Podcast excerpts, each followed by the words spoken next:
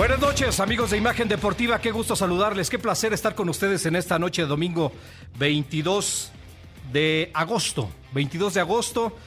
Qué bueno que nos acompañan. Tenemos información deportiva sumamente relevante. Les mando un fuerte abrazo a quienes nos están sintonizando a través de esta frecuencia de radio y a través de esta señal de televisión Imagen Multicast. Querido Lalo, allí en los controles, te mando un fuerte abrazo. Por supuesto, también ahí está Connie Centeno y bien respaldados por Vero Ramírez la señorita del deporte motor, atrás de Vero Ramírez, por cierto, eh, a manera de descripción, está la cabina de televisión que opera en esta ocasión Ale García.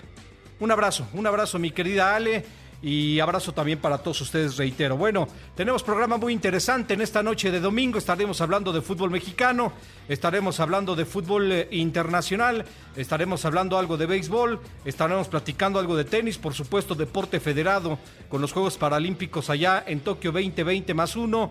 Eh, vale la pena darle seguimiento a la delegación mexicana que se está desempeñando se está desarrollando en estos Juegos Paralímpicos.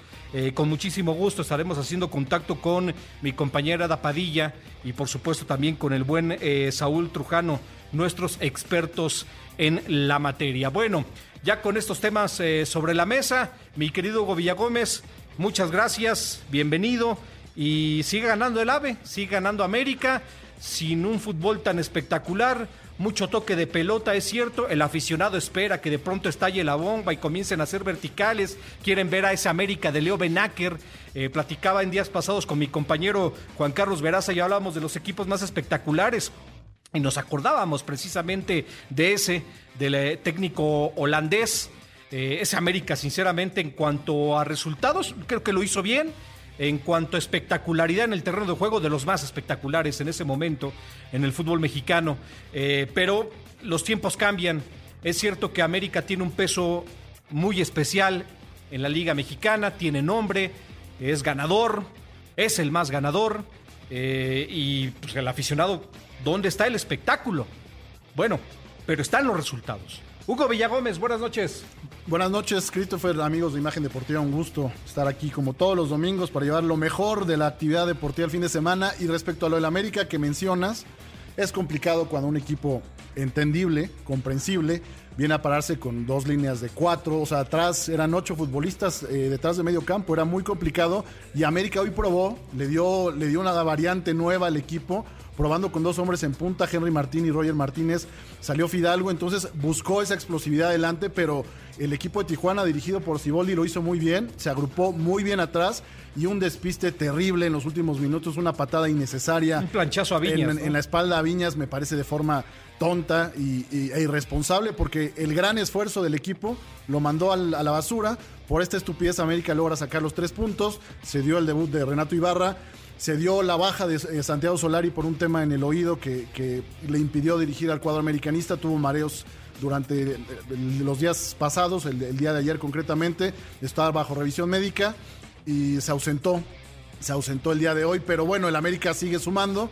Para mí queda de lado el tema del espectáculo. Yo sé que para muchos, eh, mira, normalmente las jornadas dobles nos arrojan eh, lo que vimos este fin de semana y fueron demasiados partidos con empate a cero goles, poco espectáculo y tristemente el futbolista o los equipos siguen argumentando que no les es posible competir eh, miércoles y domingo en una jornada doble cuando en el resto del mundo pues tradicionalmente el nivel tiene que ser el máximo. Si tienes doble jornada, pues apechugas y juegas de forma correcta. Y, este fin de semana el fútbol, salvo un par de partidos, eh, veía gente ahí criticando el partido América, eh, de América Cholos, cuando el de Cruz Azul ayer les dijo quítense que ahí les voy, el de, ayer fue abominable de la máquina, entonces yo no entiendo, eh, o sea, avientan la puya, pero bueno, hay que ser realistas que en ese partido hasta el minuto 54 se dio el primer tiro a puerta. Entonces tú dirás cómo estuvo la jornada de este, de este fin de semana, jornada 6. Entonces los rescatables son los tres puntos ante un equipo, repito, muy bien parado. Sí, que se replegó atrás, que hizo su partido en la cancha del Estadio Azteca. Que tenía que sumar, tenía que sumar, es, último en la tabla. Es correcto, es correcto y, e intentó hacerlo de esa manera eh, Robert Dante Siboldi. Por cierto, Renato Ibarra marca gol, eh, de hecho, los dos goles del América ya sobre el final del partido, los últimos suspiros del encuentro. Eh, qué bien cobra el penal Córdoba. Lo hace maravilloso, con mucha personalidad, con pierna izquierda, al rincón. Eh, y después Renato Ibarra aprovecha un rebote, no saben controlarlo. conduce muy bien, le queda el arco de frente y patea de manera angulada para vencer al guardamete. Y bueno, pues Renato Ibarra se reencuentra con el gol. Eh, con la casaca de las Águilas del América. ¿Qué tan importante será esto? Ojalá esto le permita a Renato Ibarra en lo deportivo despertar o retomar ese nivel que le conocimos en esta institución. Ya estaremos, por supuesto, profundizando en ello. Por cierto, en, en la cancha del Estadio Azteca estaba un hombre eh, llamado Gerardo Martino. Como lo ha venido haciendo, ¿eh? o sea, esto no es, no es nuevo, ha visitado diferentes plazas, diferentes encuentros. Y pues Gerardo Martino, técnico de la selección nacional, para evaluar, es, es, la verdad, para más o menos ver a la gente que puede integrar al tricolor, viene la eliminatoria mundialista, viene Sabemos a quién fue a ver, ¿no? Sabemos. Yo creo que tengo, yo tengo clarísimo a quién fue a ver. ¿A quién fue a ver, amigo? A Reyes, a Salvador Reyes. A Me Salvador queda claro Reyes. que el futbolista se ha destacado en, este inicio. Va empezando. Esperemos que, uno, las lesiones lo respeten porque esta, esta, esta doble jornada arrojó un sinfín de, de lesionados y que mantenga el mismo nivel. Hoy lo contuvieron bien, por más que le buscaron una dupla ahí con eh, Fidalgo, con Córdoba, no logró hacerlos, o con Laines, no logró ahí profundizar, pero yo creo que está claro a quién fue a ver, que es a, a Salvador Reyes. ¿no? Otro jugador que, que por ahí te Ahorita venga de la América cabeza. yo no veo otro, ya están convocados, los, los- los- los- tanto Córdoba, Henry y el tema de posiblemente Layun, que también Layun hoy no jugó, pero tuvo, ha tenido un muy buen torneo. Entonces, pues Jorge Sánchez, Jorge Sánchez re- retomó la, la titularidad. Porque Solari mencionó lo de la carga de partidos, entonces hoy probó otra fórmula, repito, con dos hombres en punta, no le salió, Tijuana muy bien atrás, lo que, lo que planteó Siboldi casi le sale, y entonces ahorita todos se van sobre Siboldi porque bueno, qué timorato, por qué planteó así el partido. Estuvo a cinco minutos de que le saliera Christopher. Y nadie hubiera hecho nada, ¿no? Por supuesto, por supuesto. Eh, y, y vamos, vamos a, a darle un poco más de amplitud a este tema, porque sin lugar a dudas significa una de las notas del fin de semana. La nota del fin de semana.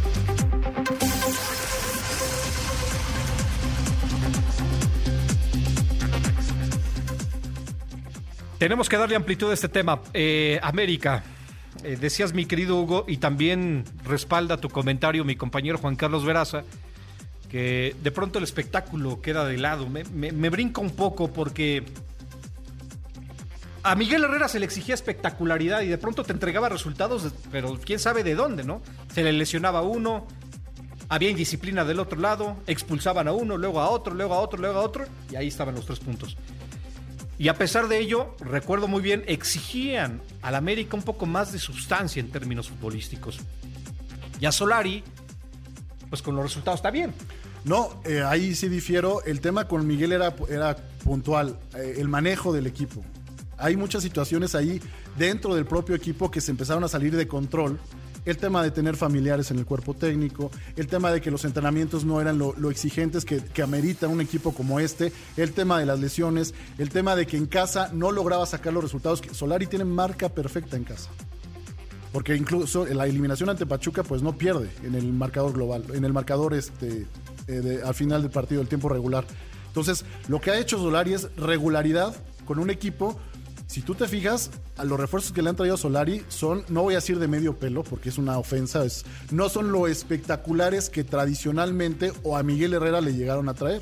A Miguel Herrera le llegaron los Jeremy Mené, los Giovanni Dos Santos, le armaron un equipo muy potente y que por lesiones, por, te, te pongo el caso de Benedetti, las lesiones no lo respetaron, el tema de Viñas, otros de bajo perfil que también le trajeron, el tema de Richard Sánchez, es decir, a Miguel le tocó, es cierto, le, costaba trabajo porque se, vendieron jugadores y él tenía que suplirlos inmediatamente, lo hizo muy bien, pero al fin del proceso, lo que se le criticó a Miguel era eh, que ya no había respuesta en la cancha, el equipo jugaba mal y yo repito una estadística que les mencioné en palabra del deporte a mitad de semana, el equipo que más eh, efectividad de pases y mejor posesión de balón tiene en el torneo mexicano es el cuadro americanista. Yo sé que igual la profundidad no es la que muchos esperamos, pero el rival también cuenta. Y hoy América, si algo tiene, es que no se desespera, no se desordena atrás, cosa que ocurría con Miguel Herrera. Recordemos cómo era la defensa del cuadro americanista. Era una pachanga. Y Solari, ¿cuántos goles recibía la América en pelota parada? Era increíble, era como la selección de Tata Martino. Pelota parada y era peligro de gol. Y ahorita Solari lo que ha tratado es generar una competencia. Ahorita tiene a dos o tres futbolistas por posición. Motivo por el cual trajeron a, Osuna por el tema de la lesión de Naveda, que él iba a ser el cantado, el, el, titular o el suplente de Pedro Aquino. Y al lesionarse lo que busca es tener mínimo a tres futbolistas por posición.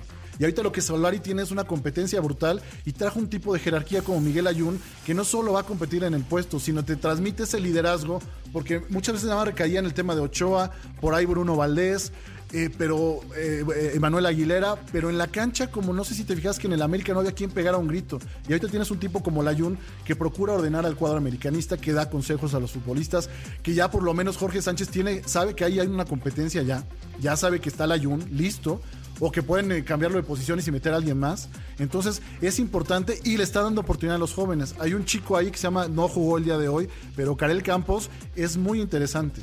Y Solari también se está fijando en las fuerzas básicas. Yo no quiero decir que con esto que el ciclo de Herrera haya sido un desastre, no, pero en las últimas en los últimos meses, es lógico, se da un desgaste en el plantel, el discurso ya no, ya no permea en los futbolistas y se dieron una serie de factores que entre indisciplinas, echarle la culpa al árbitro, eh, molestarse porque criticaron el tema del manejo de los lesionados, que eran musculares prácticamente todas. Eso fue haciendo una olla, un, cóctel que la directiva vino el colofón, que fue la, tarugada que cometió en la CONCACAF Liga de Campeones, y que el, el, dueño dijo, no más, hasta aquí llegamos, hay madera, no va a cambiar nunca Miguel, y lo ha demostrado ya inmediatamente en Tigres, está cometiendo los mismos errores porque ese es su carácter y esa es su forma de ser. Yo no critico el proceso de Herrera, Herrera nos dio mucho, pero hay ciclos que se desgastan. Y creo que era arriesgado hacer el cambio por Santiago Solari y Solari está afianzando al equipo, está dándole continuidad y está obteniendo resultados. Con los resultados puedes trabajar tranquilo el fin de semana, durante toda la semana, perdón. Entonces, ahí va. No, no esperemos ver eh, goleadas poco a poco. Solari es un tipo que quiere que el, cuadro americanista practique buen fútbol, pero es un tipo centrado, no se vuelve loco ni con los triunfos ni con las derrotas. Dolorosísima la eliminación contra Pachuca. Hay una cuenta pendiente y América tiene la obligación de levantar el título de liga en diciembre y levantar el título de CONCACAF Liga de Campeones. Y ahí hablaremos si sirvieron de algo tener una regularidad impresionante eh, de imbatibilidad en la cancha del Estadio Azteca o de seguiría de partidos sin perder. Ahí veremos si sí este proceso va en buen camino o no, porque como dices, igual quedará en el recuerdo, ay, aquel América de Solari que no perdía. Sí, bueno, pero lo que necesitas es levantar títulos. Sí, por supuesto, América siempre va a tener la exigencia. Además, Solari tiene algo a favor. Es un tipo ligero, que se ganó a la afición. Es cierto, algunos le exigen, quieren espectacularidad, pero yo recuerdo aquella eliminación ante Pachuca, hubo quienes le aplaudieron. Sí, como cayó, cayó con la cara al sol, digamos. Efectivamente. Bueno, pues ahí está el tema del América y al regresar lo estaremos con muchísimo gusto eh, platicando. Le estaremos eh, ofreciendo a usted eh, un poco más de la actualidad del equipo americanista. Por lo pronto opine con nosotros, arroba HVD79, arroba C Rivera Deportes en Twitter. ¿Usted le va a la América? ¿Está contento? está en la cima de la clasificación general eh, ya hablaba Hugo Villagómez una estadística en cuanto a la posesión de pelota y efectividad, en fin. Eh, Francisco Mechum, bienvenido, señor Christopher Rivera. Gracias, mi querido Francisco. Cierto, no tuvimos la bienvenida como se, merece, Christopher. No, por favor, mi querido Hugo, no pasa nada. Eh, ya estamos aquí con, con, todo el gusto, con todo el placer del mundo. La verdad es que, debo ser muy honesto, el, domingo estaba, llegué el jueves pasado del compromiso que tuvimos y me ha costado muchísimo trabajo cuadrar eh, eh, el horario, eh, el reloj biológico, en fin, tantas cosas. Aquí estamos. Aquí estuvimos al pie del cañón contigo en las, ¿cómo se llama? En las desvelas. O sea, también invertimos nosotros nuestro reloj porque las chamba, la chamba aquí en madrugada y de verdad se extraña ese ritmo, ¿eh? Sí, ¿te gustó a mí me gustaría que esto fuera cada dos años, como dicen del mundial. Ah, bueno, no, eso es una aberración. pero tener esta adrenalina de estar es una de verdad una gozada fue trabajar, o sea, esta experiencia de Olímpicos fue maravillosa y que lo llevara al Grupo Imagen fue estupendo y creo que los resultados los resultados fueron buenos. No, maravilloso, maravilloso lo que ha hecho todo este equipo de trabajo, Hugo Villagómez, todo el equipo de trabajo que se la rifó por acá. Eh, la verdad es que mis respetos. Eh, y gracias, por supuesto, a usted si nos está sintonizando a través de esta frecuencia radio, señal, televisión y fue testigo de lo que se expresó en cuanto a Juegos Olímpicos en Imagen TV, también agradecemos su preferencia por estar con nosotros en los diferentes programas, transmisiones que tuvimos de los Juegos Olímpicos. Reitero, más adelante, por cierto, hablamos de los Paralímpicos, ¿eh? porque creo que vale, vale muchísimo la pena, vale muchísimo la pena. Bueno, eh, y después de este América, mi querido Hugo Gómez, después de esta jornada eh, doble, en donde América sigue obteniendo resultados positivos, en donde América sigue levantando la mano, ¿hay que creerle, Hugo? El proceso ya, ya, ya no es un, o sea, no es un proceso nuevo el que tiene Solari. Es un proceso que ya viene trabajado, que tiene frutos, me parece, muy interesantes. Lo platicamos a lo largo del corte, que fue un torneo bueno el anterior.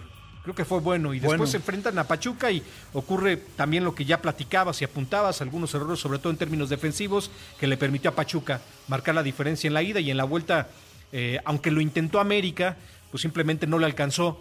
Eh, pero a, seis fechas disputadas de este campeonato, Hugo, hay que creerle a la América. Es cierto que el fútbol mexicano es volátil, pero los resultados ahí están. Plantel tiene, como lo acabas de decir, mencionaste algunos jugadores. Técnico no es ningún improvisado. Ya tiene su recorrido, reitero, tiene su experiencia. Eh, ¿qué, debe de sentir el americanismo en estos momentos? Nada, cautela, te voy a explicar por qué porque los equipos a los cuales ha enfrentado la América han sido planteles muy limitados y equipos que están de la tabla, salvo el Atlas que venía un poquito en, plan ascendente, los demás han sido de media tabla para abajo, si no es que abajo total. Enfrentó a Querétaro, empató a cero. Enfrentó a Necaxa, le ganó 2-1. Enfrentó a Puebla, le ganó 2-0. Enfrentó al Atlas, le ganó 1-0. A Juárez 2-1 y a Cholos 2-0. La verdadera prueba viene el domingo. No quiero el sábado, perdón, eh, si es sábado contra León. El equipo de Ariel Jola no quiero decir que sea ahorita el equipazo. Se aventó un partidazo ante Santos. Pero creo que es el equipo que mejor fútbol está practicando.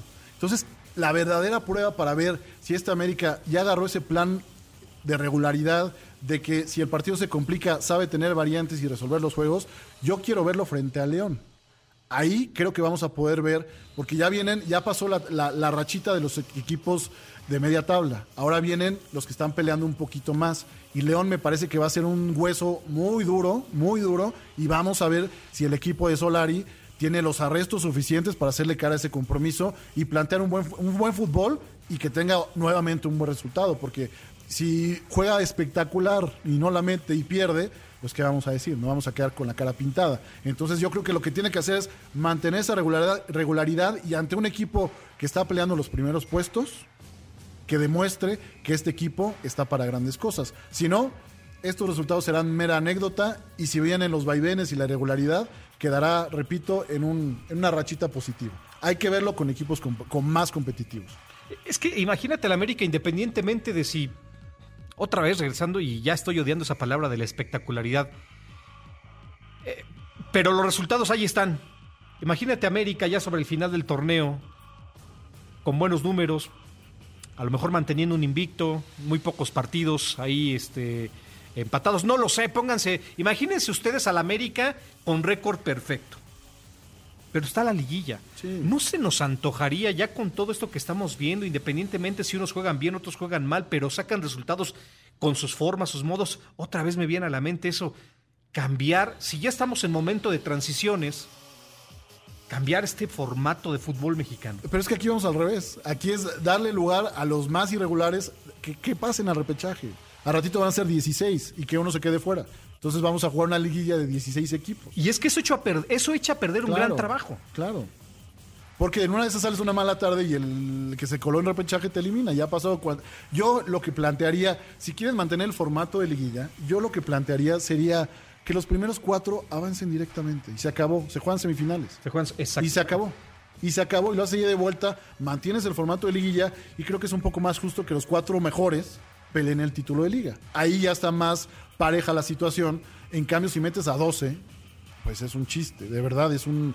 Eh, y me parece tristísimo que equipos como Guadalajara, lo de Pumas ya ni decir, pero que estén peleando por arañar un lugar número 12, es tristísimo. Con pandemia o sin pandemia tú y yo creo que podríamos armar un equipo y entrarle a competir para pelear por el 12.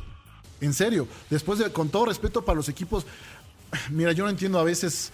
Eh, Digo, la pedrada por ahí iba para Puebla o Tijuana, ¿no? No, para que, perdón, con todo respeto, yo sé que llevamos los juegos de Querétaro, pero yo no entiendo para qué le entran al tema del negocio del fútbol si no tienen los presupuestos para competir con los demás equipos.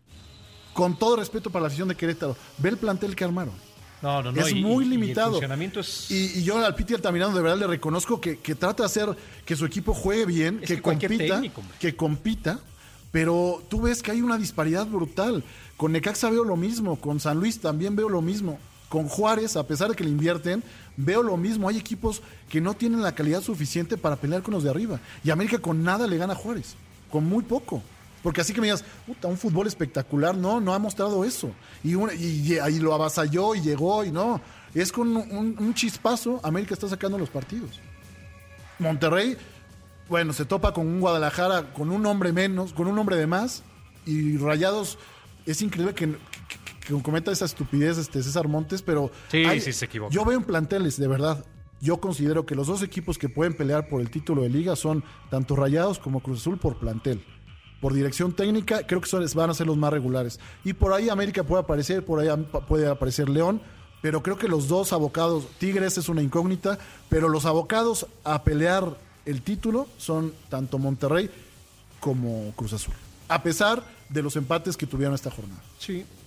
A lo mejor por funcionamiento, por la, por el ADN que ya. Por la profundidad de plantel, yo veo capacidad de sobra de Cruz Azul y de Rayados. Y yo te iba a mencionar León. Ah, León. Por ese ADN que ya es imposible dejarlo. Lo de Holland es espectacular lo que está logrando. Sí, ¿eh? la verdad es espectacular. Bueno, basta con ver en seis fechas disputadas lo que ha hecho. Creo que fue un muy buen partido el que disputaron ayer. Y la autoridad con la que le gana a. Guadalajara, sé que no es el mejor Guadalajara, pero plantarse en el estadio de Chivas, y ya digo, ya cualquiera, pero les hizo un muy buen partido. No, y pues- a pesar de tener un hombre menos, o sea, redondeó la actuación y Holland es un tipo muy que la estrategia la maneja a la perfección. Sí, sí, Y se ve que trabaja, sabe.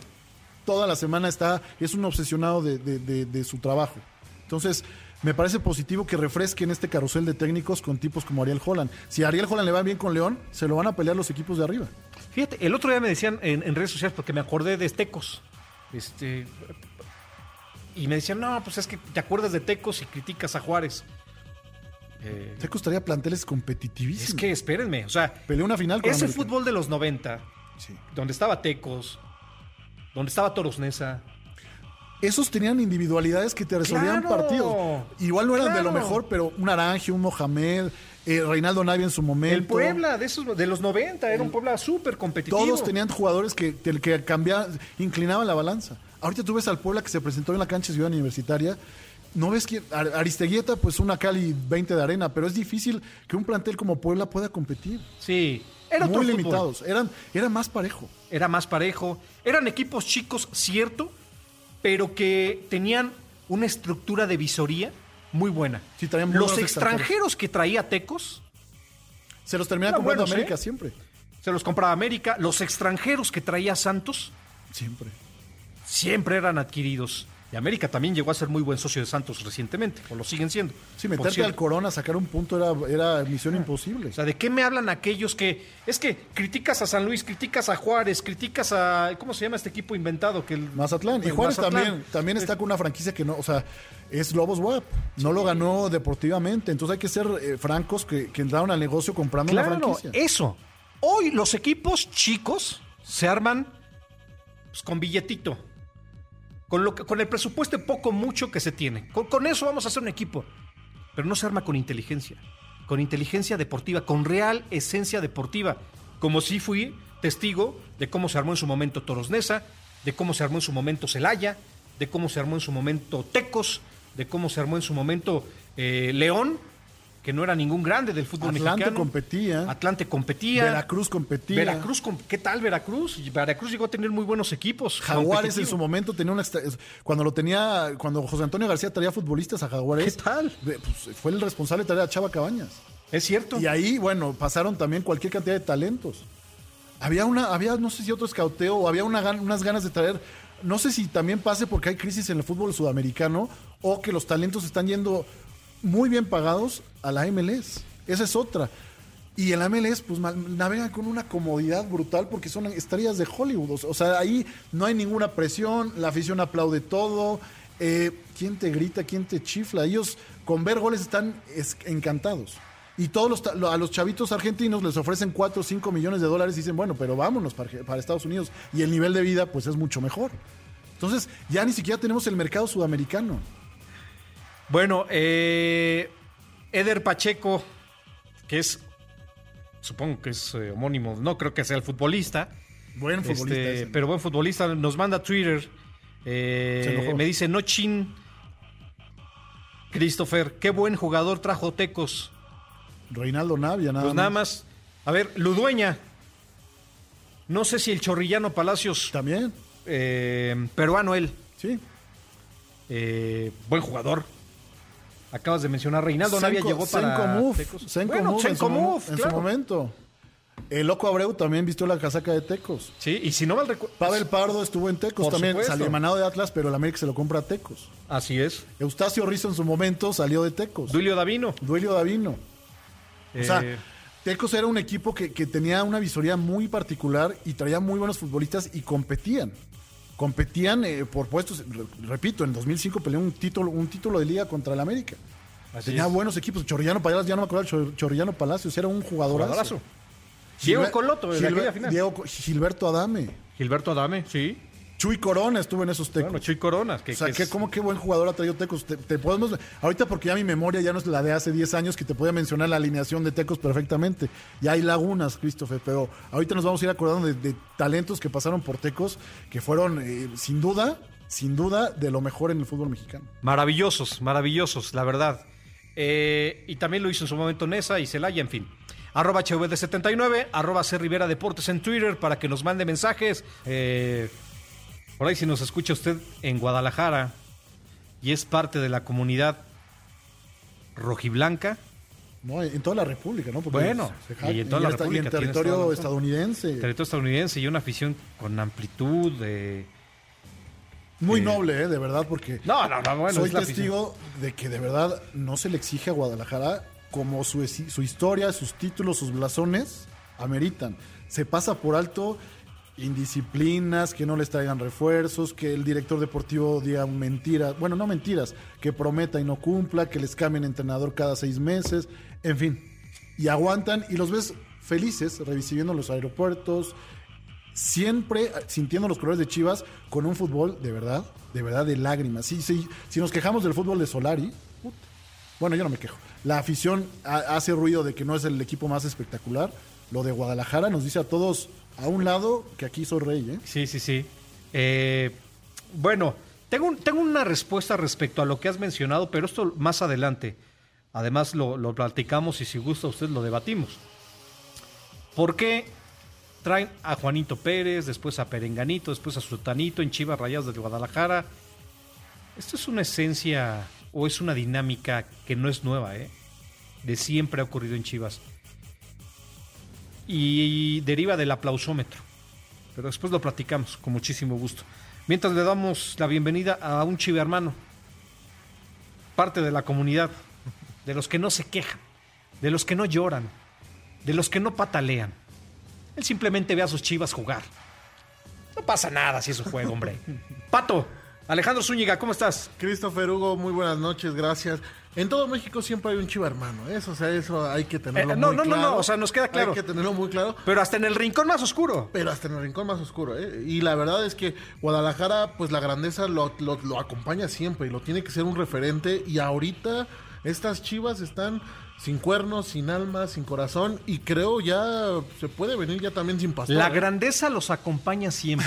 Es como la fuerza está contigo. Es como fanático de esas películas. Esa es la frase, ¿eh, Pato? Ya no puedo yo con este chiste, pero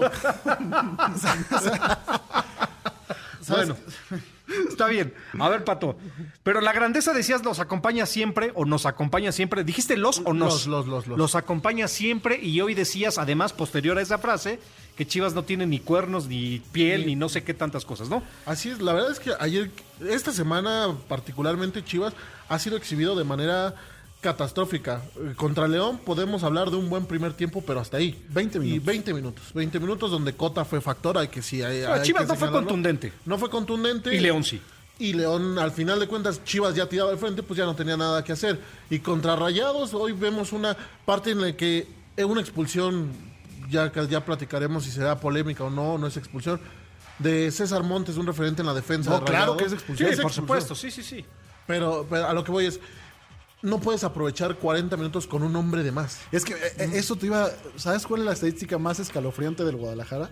es el equipo de los que más ocasiones de gol generan y no tienen contundencia. Contra, Eso es increíble que lleguen y lleguen y lleguen y no puedan ser capaces de anotar un gol. 40 minutos y generaron tres ocasiones. Es un volumen de juego desperdiciado porque no hay un equipo que te mate. Y si creemos que Saldívar o Cisneros van a ser los referentes, pues estamos fritos. Comentaba Bucetich al término del juego contra Santos que no le preocupaba, no le preocupaba tanto la generación de juego, porque sí estaba llegando, sí estaba teniendo llegada el equipo de Guadalajara y sí la tuvo contra Santos también. Fue otro partido O sea, donde- Acevedo fue figura. Acevedo, donde están Chivas está haciendo a- figura a otros porteros, porque no. El tema también aquí es que vienen seis cambios en la alineación Es que eso es titular. otra. No tienes Hay un confusión. portero, no tienes un portero realmente que sea titular, porque está o Gudiño o Pepe Toño, depende con Sí, quién. pero eso, eso quién y eso no lo puedes creer en un hombre como Víctor Manuel Bucetich. Eso- Con la experiencia, peso de Víctor Manuel Bucetich, que no sepas quién carajos te puede guardar, Es que salvaguardar eso la, valla o eso el arco. más- y ¿Sabes desde cuándo no juega Gudiño? Desde el 3-0 contra América. Y, y sabes qué es lo peor de todo esto también, de que Guadalajara no tiene, no tiene ahorita, parece ser que la salida de Macías fue más af- afectó más de lo que tendría que haber afectado o lo que podría parecer ponerle toda la responsabilidad a Cisneros, a Saldívar, pues bueno, No, Saldívar, ese segundo, ese sí, de plano no le da está quedando bastante a deber, ¿eh? Bastante a deber. Y lo este preocupante es que no viene. Lo que menciona Pato creo que es importante decirlo. Hay confusión. Un tipo, a ver, un tipo como César Huerta, que en Mazatlán no era el equipo mucho más, no era el equipo potente. Y en Chivas está pasando de noche. Y lo ponen de media punta, de repente lo ponen por derecha. No le encuentran posición a César Huerta. Lo mismo ha pasado con Calderón, ¿no? Lo mismo ha pasado con Angulo. Calderón, por cierto, fue separado, me queda claro que fue un tema de disciplina y no pudo jugar, pero Angulo, que es el, el tipo talentoso que tiene la onza junto con Alexis y el Cone Brizuela, pues también hay una confusión terrible porque el medio campo a veces entra Lalo Torres, a veces entra Fernando Beltrán. Fernando Beltrán, a veces entra Sergio, eh, el Chevy, eh, ahí se fue el apellido, pero a veces eh, decide que juegue Sergio. En fin, le da vueltas y Bucetich le mueve, pero yo creo que ya el plantel está. A veces juega Mayorga, regresó Miguel Ponce para este partido. Es decir, Bucetich creo que ya nos está demostrando que no tiene ya la manija del equipo, porque es partido tras partido, hace un sinnúmero de cambios. Y Oribe Peralta es tristísimo que esté arrumbado en la tribuna, olvidado por el cuerpo técnico. Yo creo que un tipo como él puede aportar algo. No sé si ya en los entrenamientos ni siquiera se gana el puesto titular, pero qué triste despedida para uno de los goleadores referentes del fútbol No, mexicano. un- Tristísimo. un maravilloso centro delantero y a mí también me da mucha tristeza que no tenga la capacidad, bueno, aparentemente, ¿eh? aparentemente la capacidad de sumar algunos minutos, porque a lo mejor la edad ya no le da para ser titular. Yo te preguntaría, mi querido Pato, dicen, bueno, no dicen, yo considero y ap- apoyo a aquellos que manifiestan que Víctor Manuel Bucetich ya es un técnico obsoleto, que no se acopla a los tiempos actuales. A mí me está expresando claramente eso el técnico de Chivas. ¿Tú estás de acuerdo o simplemente tiene que ver con un mal momento de un técnico? Tiene que haber mal, un mal momento de un técnico. Porque mira, de 40 partidos que ha dirigido con el Guadalajara, 14 ganados, 15 empatados y 11 perdidos. La balanza tampoco es tan mala en partidos de perdidos que... ¿Con 15 ganados? 15, ¿Cuánto tiempo lleva? 14, 14 empatados. Y llegó en la apertura 2020, a la mitad. A la mitad. A la mitad. Y 15 ganados Y nada más. eh, ¿De cuántos disputados? 40. O sea, 40, ha, dirigido- ha estado al frente del Guadalajara en 40 partidos. 15. Yo te voy a decir por qué, so- por- qué para mí Y, y perdón, pero también hay que decirlo, ha ganado partidos que, se no- que como el caso de América, que no era un partido que a Chivas siempre se le había complicado. El Me tema de la liguilla, dices tú. me- exacto. Los, chicotazos. Los chicotazos, que, que de ahí el chicote tiene Sí. para ¿Sabes qué es lo más triste? referente. Que cuando el plantel se entera de que no va a haber continuidad de Víctor Manuel Bucetich, vuelve a subir el juego de Chivas y empiezan a ganar. No sé si eso tenga que ver, como que dijeron, bueno, ya se va este tipo, hay que cerrar dignamente el torneo y ya no vamos a te- tener que lidiar con Víctor. Y en el momento en que se dan cuenta que se queda, no quiero decir que le estén teniendo en la cama, pero hay una, no sé, hay un, hay un, yo no entiendo que Víctor no pueda manejar este plantel. es que por eso para mí es obsoleto. A ver, un plantel hoy... Plagado de jóvenes. Plagado de jóvenes, es cierto, pero no es el peor del fútbol mexicano, ahí estamos de acuerdo, ¿no? Sí. Yo la verdad no- me cuesta muchísimo trabajo creer que con todo ese bagaje acumulado, Víctor Manuel Bucetich no pueda plantar en el terreno de juego una base de jugadores y hasta ahora no pueda impregnar en este grupo de jugadores una identidad futbolística. Yo no conozco la identidad futbolística de Chivas, ¿eh? Con Monterrey sí se veía esa identidad realmente. No, bueno. Era Monterrey- trabajar para el chupete. No, Ah, dices como técnico. como técnico, como Monterrey. técnico, refiero, no, como bueno, ese técnico, Monterrey me parece que fue de los mejores momentos de Víctor Manuel. Para mí sí. Sí, ahí No, sí Para lo- mí sí, sí. por tocó supuesto. todo. ¿Qué- pero qué Todos los lo equipos tienen un referente. Todos los equipos tienen un referente. Toluca tenía un referente en José Saturnino Cardoso. Y Pero claro que había una identidad futbolística. Aquí, aquí yo creo que empieza con el pie izquierdo cuando todos co- coincidíamos que el talento, el siguiente talento que iba a vender Chivas independiente- independiente- independientemente de JJ Macías era Fer Beltrán. Y cuando llega Ví- Víctor Manuel Bucetich, no le gusta, no le convence y lo empezó a relegar. Y ahí Chivas tenía un mediocampo muy dinámico en el que Claro, Fernando Beltrán te distribuía juego, te recuperaba. Era un jugadorazo y Víctor no lo consideró así y de ahí se le empezó a ir al plantel, empezó con los cambios, con cosas raras. No entendía el movimiento del Tiva Sepúlveda. Yo creo que era de los más regulares con Chivas en la central. Totalmente. Sí, claro. No sé cuál es el motivo, eh, sé la sanción, eh, el regreso de Miguel Ponce cuando nos ha demostrado una y N mil veces que es un tipo indisciplinado, que juega para él solo, que es distraído en la marca. Yo no sé qué está pasando con Víctor, que no puede poner orden. Y ya lo del presidente deportivo, ya no lo menciono, Y a- Christopher, porque es un chiste, ¿no? Y a ver, también decir que también el Guadalajara dijo que se iba a apoyar de todos los del Tapatío, toda la gente del Tapatío que Eso venía de abajo. No, habían mencionado un refuerzo Eh, habían- con Bombo y eh, que era sí, un que, era el que fue el goleador, de hecho, del torneo pasado y pues no ha estado. Lo mandaron a Tapatío y está y desaparecido. está en el tapatío y ahí se va a desaparecer. Con todo respeto, porque este Guadalajara le ha estado faltando, le ha estado faltando esa visión. No tiene ahorita un once de, o sea, si tú me, me- me preguntas el once, no te lo puedo decir porque siempre sabemos que Bucetich ahorita va a salir con otra posición, le va a inventar otro lugar a Vega. El tema es que ahorita Vega, que es tu referente, está jugando Es que- solo. Es que está no, jugando no solo. me ha respondido, Pato. ¿Qué le pasó al Rey Midas? pues tiene un plantel que apenas puede, hasta que no, no tenga un tope, no va a poder consagrar. Pero es- ¿no te Y resulta ahorita- un tanto complejo de creer, entendiendo que Víctor Manuel Bucetich, antes de Chivas, dirigió equipos mm, fuera de Monterrey, modestos, y que los hizo funcionar de una manera, Querétaro. bueno, Querétaro. Sin ser nada espectacular. Sin ser nada espectacular. Pudo llevarlos a, a- a pelear cosas importantes. Yo creo que la presión de Guadalajara no es la misma que tienes O en sea, tú me dices, si Víctor Manuel Bucetich tuviera un maravilloso plantel, ¿funcionaría mejor? Bueno, pues es que es, sí, que o sea, eso es, es que es caer en la obviedad, pero Y- sí, pero sí. Entonces, la culpa es del, armado, es del presidente deportivo que no armó el plantel que... Es que se a ver, se te es está yendo, se te está yendo muy tu bueno. mejor, se te está yendo tu mejor hombre al ataque, que fue Macías. Pero ese es un acuerdo directo con el Sí, dueño. sí, sí. Pero te- se te fue. Tienes que empezar a ver realmente qué otras opciones puedes encontrar en el mercado para poder reforzar esa, esa, esa parte que se te fue, esa pieza que se movió.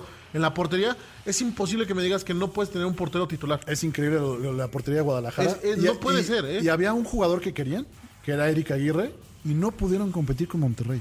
Ahí es donde los focos rojos dices, híjole, Guadalajara va a pasar aceite porque no puede ser que Monterrey le siga ganando futbolistas a Y Guadalajara. sigue, y a ver, hablamos, lleva seis puntos este torneo. También hace un año, en estas bueno, hace un torneo en estas mismas en estas mismas fechas tenía los mismos seis puntos. Hay que decir también Guadalajara, pues. Pero se conforma con el repechaje, Pato. No, es que, es que eso no debería ser. Ahorita estás en puesto de repechaje. Eso es una realidad y eso es lo que, de lo que se está aferrando ahorita Bucetich de a decir, pues estamos ahí. Como quiera, hemos perdido dos partidos nada o sea, más. la culpa es totalmente de Bucetich. Me parece que a- hoy por ¿O hoy. cuándo le van a exigir a los futbolistas No, hoy o por al hoy se le presidente tiene- a deportivo? todos se le tiene que exigir. Pero realmente, ya ahorita, ¿qué te queda más fácil? Cambiar a lo mejor a un entrenador que es la pieza que no está Yo creo, funcionando. yo creo que Víctor Manuel Bustillo ha tomado decisiones muy drásticas en su proceso con Chivas, muy, muy repentinas. Acabas de mencionar una de Fernando Beltrán, y, pero esto va combinado con decisiones de la parte deportiva. Bueno, eh, prometo leer lo antes posible algunos mensajes que ya nos llegaron a través de Twitter, arroba HVD79, arroba C. Rivera Deportes. Por favor, tu Twitter, mi querido Pato. Arroba pato guion bajo Zúñiga 12. Que Pato ahora nos está acompañando unos instantes aquí en Imagen Deportiva porque es el responsable de hablar o de cubrir la fuente de Chivas Rayadas del Guadalajara. Y nos íbamos a la pausa con, con, con- con este tema de las responsabilidades. ¿Quién es responsable de lo que ocurre con Chivas Rayadas del Guadalajara? Eh, Víctor Manuel Bucetich, los jugadores, la parte deportiva.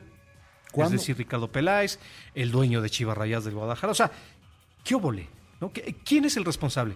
Eh, ¿Quieres decir algo, Pato? ¿Tuviste la oportunidad o tuvieron la oportunidad de ver el documental de Guadalajara? No. Es ahí, desde ahí empiezas a ver. Perdón. A lo que voy. No, no, no. A lo que voy con este comentario es. Desde ahí empiezas a ver que todo estaba armado para una bonita película. Pero no más allá realmente de ver. Ves cuando ves a, ves toda la hoja que tenía Ricardo Peláez de jugadores que podían llegar al Guadalajara, de estrellas, de estrellas que hablaba y el caso Dávila, que es O lo sea, que más documental, no la película, ¿verdad? No, no, no, el documental, el que acaba de salir en una plataforma de streaming. Ajá. Eh, ahí, en ese, en ese puedes ver cómo empiezan a hacer.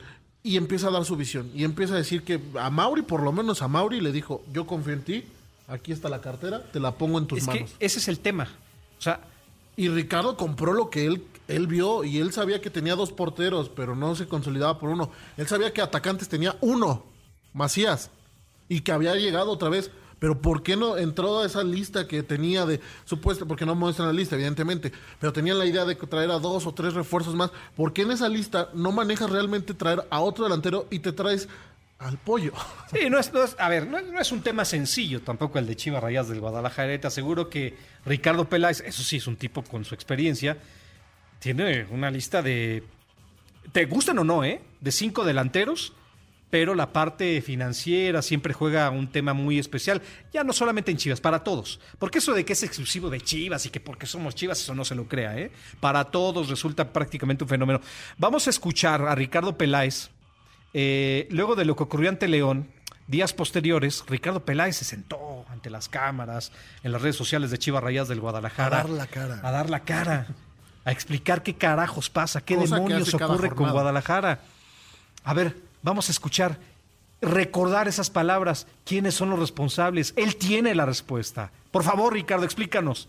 Este es un mensaje para toda la afición de Chivas. Quise grabar este video para darles la cara después de la derrota de anoche en casa. Soy el principal responsable de este proyecto y es justo y necesario aparecer para decirles que nosotros, al igual que todos ustedes, también estamos muy dolidos por el arranque de este torneo.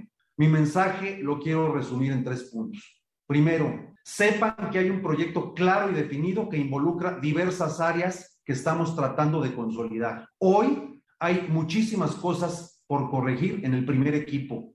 Me genera muchísima impotencia ver cómo no podemos ganar en casa. Me molesta ver cómo no podemos ser constantes en nuestro rendimiento. Damos un partido bueno y dos malos. Esto es realmente increíble. Sin embargo, y más allá de algunas críticas, estoy convencido que este plantel tiene mucha calidad o la calidad suficiente para ser competitivo en el torneo. Ojo, estoy diciendo tenemos un buen plantel, no equipo, que es muy distinto. El cuerpo técnico está haciendo su parte, pero es claro que no nos está alcanzando. Y yo estoy haciendo la mía, que es analizar y evaluar. Ya llegará el momento de ajustar donde haya que ajustar. En el segundo punto, les digo que estamos siempre atentos a lo que ustedes quieren del equipo. Es mentira que no los escuchamos, sabemos de sus inquietudes y demandas, pero estamos tratando de ser conscientes y de tomar decisiones bien pensadas y no al calor de los resultados inmediatos, porque este proyecto busca construir bases sólidas para un futuro cercano. Y por último, en tercer lugar, quiero decirle a la afición de Chivas que aquí estoy y estaré siempre para dar la cara. Y estoy apenado y les digo que vamos a remontar. Bueno, eh, está penado Ricardo Peláez. Por, por cierto, no sé si se lo escribieron, etcétera, pero eh, creo que se expresa bien Ricardo Peláez. En lo general es un tipo con una facilidad de palabra y maneja los conceptos de manera correcta. Pero dice, yo soy el que estoy dando la cara y esto no ha resultado. Me gustaría, mi querido Ricardo Peláez, que hicieras cuentas. ¿Cuánto se gastó? Más de 45 millones Más de 45 millones de dólares. de dólares. Yo no escuché al señor Ricardo Peláez decir, y me he equivocado. No, y la otra Y es. me he equivocado.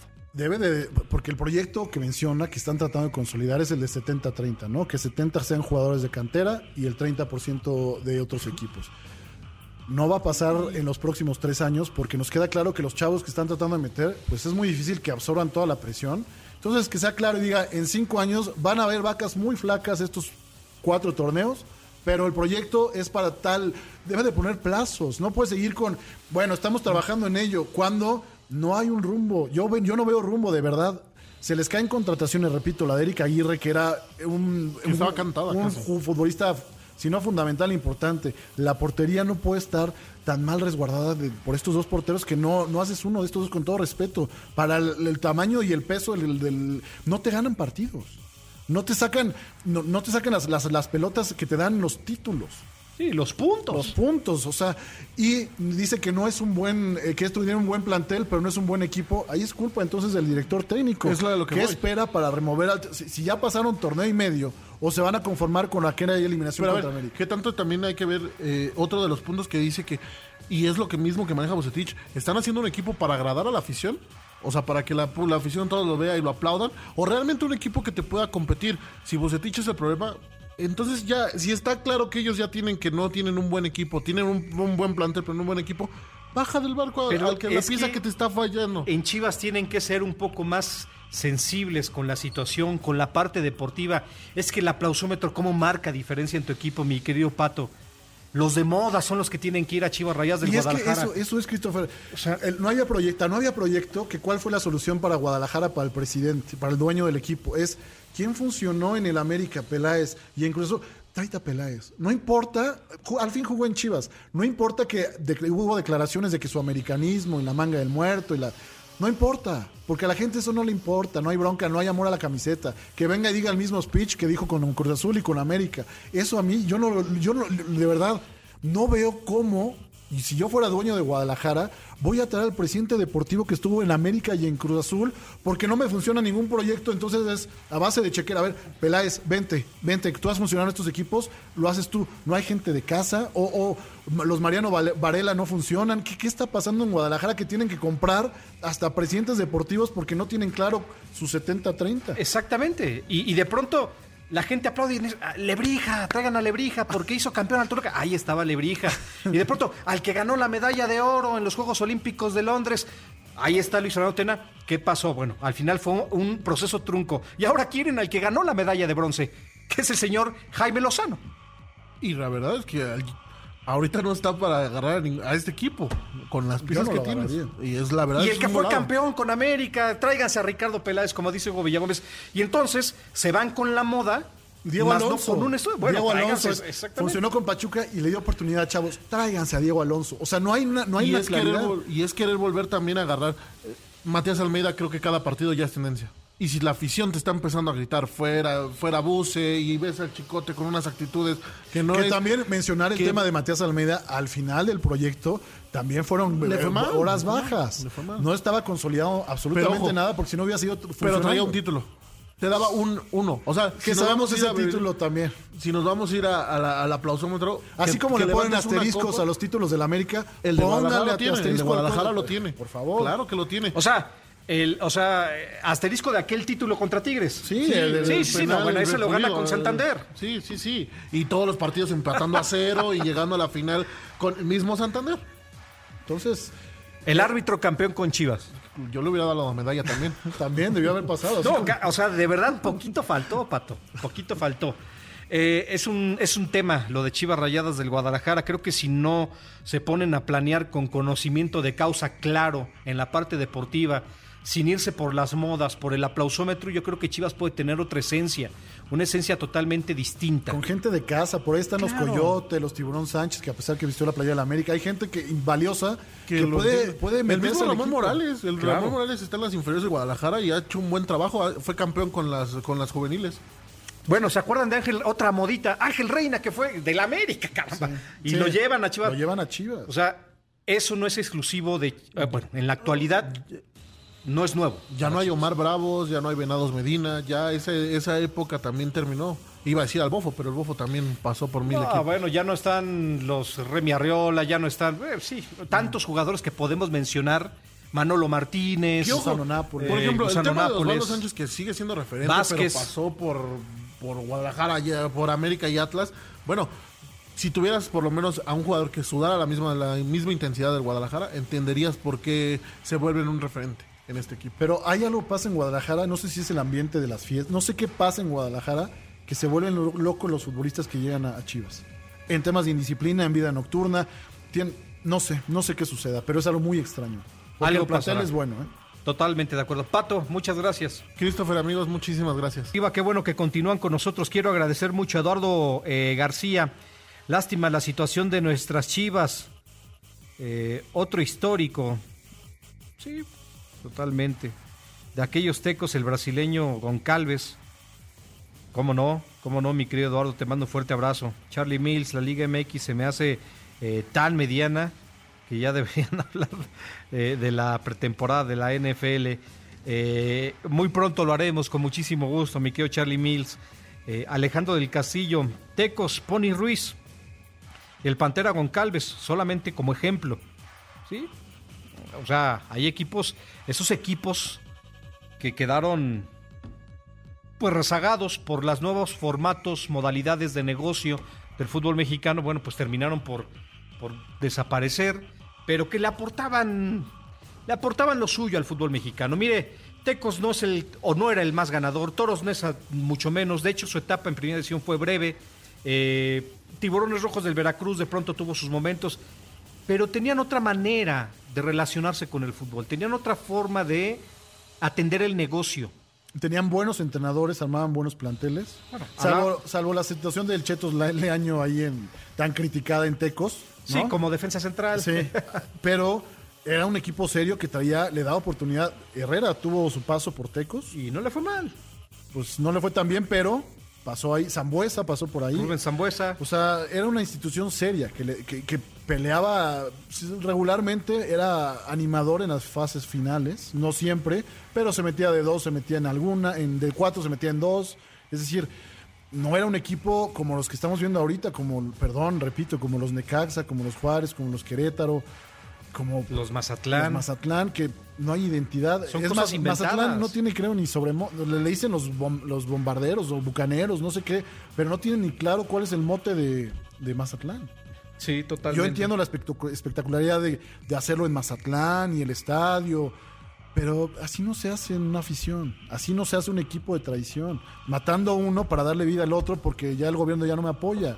Es tristísimo lo que pasa la desaparición del descenso vino nada más a ratificar que los equipos, ahorita con pandemia, pues ¿para qué le invierto? Sí puedo llevarme la campechana, por más que ¿ya se pagó la multa? ¿Sabemos si ya pagaron la multa? Pues dicen que sí. ¿Ha habido algún comunicado? Ya nos dijeron formalmente, ya se pagó y ya se entregó esto y se va a hacer esto. O sea, no hay claridad tampoco en eso. ¿Cuándo la Liga MX nos va a decir, señores, todos los equipos tienen que tener números negros? Todos, todos, absolutamente todos. Es decir, tienes para gastar 30, pues gastas 30 nada más. Le pasó al Barcelona que debe una cantidad brutal de dinero y por eso no puede incorporar, por eso no pudo quedarse Messi, por la irresponsabilidad de los manejos. Aquí en México estaría bueno que dijeran, señores, Juárez, sus ingresos no corresponden con lo que está gastando. Debe de haber un orden, como en la Bundesliga y una repartición. El día que la liga decida empaquetar los derechos de transmisión para los equipos, ese día van a, van a poder meter orden. Porque si no es Chivas negocia por su parte y evidentemente pues, se lleva la mayor rebanada de pastel. Pero tiene que justificar, no, pues ingresó tanto y por, este, por entradas, por venta de camisetas, tiene que haber un orden. Y creo que el fútbol mexicano, por más que Miquel Arriola nos diga que están profesionalizándolo y ahí van, pues creo que seguimos con, las, con el tema del oscurantismo. Ya no me voy a meter en el tema de lo del caso este de Irapuato, que parece que tenía razón la liga, ¿no? En que no subían a la liga expansión. Pero tampoco vemos que la expansión esté funcionando, no vemos infraestructura. Si acaso Zacatecas, que le invirtió el estadio al anterior grupo, que era Grupo Pachuca, pero tú ves a la que la infraestructura y que hayan debutado tales futbolistas y que sea un nivel espectacular, no. no. Mataron la liga de ascenso. Mira, la mataron. Vamos a hablar de Pumas existe el Pumas Tabasco, ¿no? Que es de la liga esta. Que eso no sabemos si fue por consagrarse con la actual administración del gobierno. Claro. Porque está evidente que Pumas quiere tener una relación cercana a este gobierno. El motivo pues, tampoco abrieron el... O sea, no sabemos si es por... A ver, pues llevemos la franquicia Pumas Tabasco. Cuando Pumas de verdad tiene otras necesidades que estar pensando en darle juego a futbolistas en Pumas Tabasco. Exactamente. No sabemos cuál es el motivo. Dicen, dicen que para que el semillero sea más amplio y no sé qué tantas cosas, Pumas hoy está sufriendo con su gente de cantera. Ahí están los Lira, ahí están los Jerónimo Rodríguez, ahí están varios jugadores. Porque el central este, el Arturo, se me fue el nombre, el, apellido. Eh, Ortiz. Arturo Ortiz, tampoco es que es una creación, es de 28 años y no es un tipo, o sea, que, que haya salido emanado de las fuerzas básicas de Pumas. No, y, y, y, y, este tema que nos vendieron es que la liga de expansión es para que los equipos reciban dinero de quienes quedan en último lugar, se capitalicen y mejoren su estructura interna y después externa, y el aficionado se sienta contento de irle a Dorados, de irle a, a Venados y de... Eso fue una charlotada. Y ya no tengamos una más. Veracruces, y no se dé lo de Veracruz que no tenga para pagar. Ellos permitieron la entrada a los Curi. La liga permitió la entrada a Curi. O cómo llegó, o sea, llegó deportivamente y le hubieran exigido el cuaderno cargos. A ver, tienes que cumplir con esto. No, yo, yo entiendo que para ser socio de la liga tienes que presentar una serie de documentos, quién eres, de dónde sale tu capital, lana, claro. eh, eh, eh, SA, DCB, ¿qué eres? ¿No? Ah, bueno, ¿eres esto? ¿Cumples con todos los requisitos? Bienvenido a la Liga MX como socio, gracias a que tienes este club. Tiburones, póngale usted el nombre que quiera. O sea, ellos son los primeros en, o eran los primeros en atender Sabemos, a sus socios. ¿Sabemos el tema de Querétaro ahorita cómo está? ¿Quiénes son los dueños? Ese es un tema muy escabroso, ¿eh? Y por ahí me sé algunas cosas. Mire, voy a terminar de cerrar una investigación que tengo por ahí para dársela a conocer a usted eh, en Querétaro, mientras no puedo yo opinar si no tengo los, eh, los, los- las bases periodísticas terminadas. Eh, pero este tema de Querétaro está para chuparse los dedos, está para chuparse los dedos en muchos sentidos. Es un relajo, todavía existen muchas cosas grises en el fútbol mexicano, ojalá que Mikel Arriola pueda de a poco, de a poco ir pues, dejando atrás estos malos vicios del fútbol mexicano. Y es que estamos, ¿sabes qué? En un paso antes, estamos pensando ya en la internacionalización y en la fusión con la MLS, que entiendo que se va a dar evidentemente y es inminente, pero creo que para competirle a esa liga, porque en orden, en infraestructura, en capitales, en sindicato de futbolistas, en contrato colectivo de trabajo, nos llevan ya aventajados 10, 15 años, cuando nosotros en historia les damos la vuelta, los triplicamos o Sí. quintuplicamos en historia. No puede ser que estemos pensando en internacionalizar el negocio cuando las cosas en casa, todo es mételo debajo de la alfombra. Eh, bu- bueno, eh, pues las cuentas no están claras aquí, no sabemos quiénes son los socios acá, pero bueno, ya entró capital de acá y ya nos vamos a fusionar con aquellos. No, señores, no es así. Hay que meter orden primero para tener un producto de calidad y que cuando venga la fusión, pues nuestra liga sea lo suficientemente fuerte para que no quede opacada y lo que les demos a ellos es el nivel competitivo y después nos den una patada en el trasero y digan, señores, ya nos hicieron grandes, muchas gracias, la MLS queda sola, gracias por participar. Puede pasar. Puede pasar, por supuesto, porque Puede pasar que se vuelva una liga importantísima en el mundo y después Liga MX, este, ustedes ya jueguen solos. ¿eh? Ay, es que se mezcla una de culturas, de formas de trabajar muy distintas, muy pero muy distintas. Eh, por cierto, eh, mi querido, ¿cómo quedó esa parte de... Y digo, entiendo que este torneo pues ya está en marcha, pero ya no, no van a llegar los dos equipos que decían que iban a agarrar de la liga de expansión para alargar o ampliar el número de equipos en primera división. No, ¿Eso no. ya se, lo olvidó, se les olvidó? Hubo el de Ra- Rayados, Rayados sí metió uno, Rayados de Monterrey. tiene No, no, no, pero en primera división. No. Porque entendía que No. Atlante iba a, a tener No, eso se un murió. respaldo, eso No, ya se murió. Se murió, eh, como todo. Queda ahí, se manejan versiones.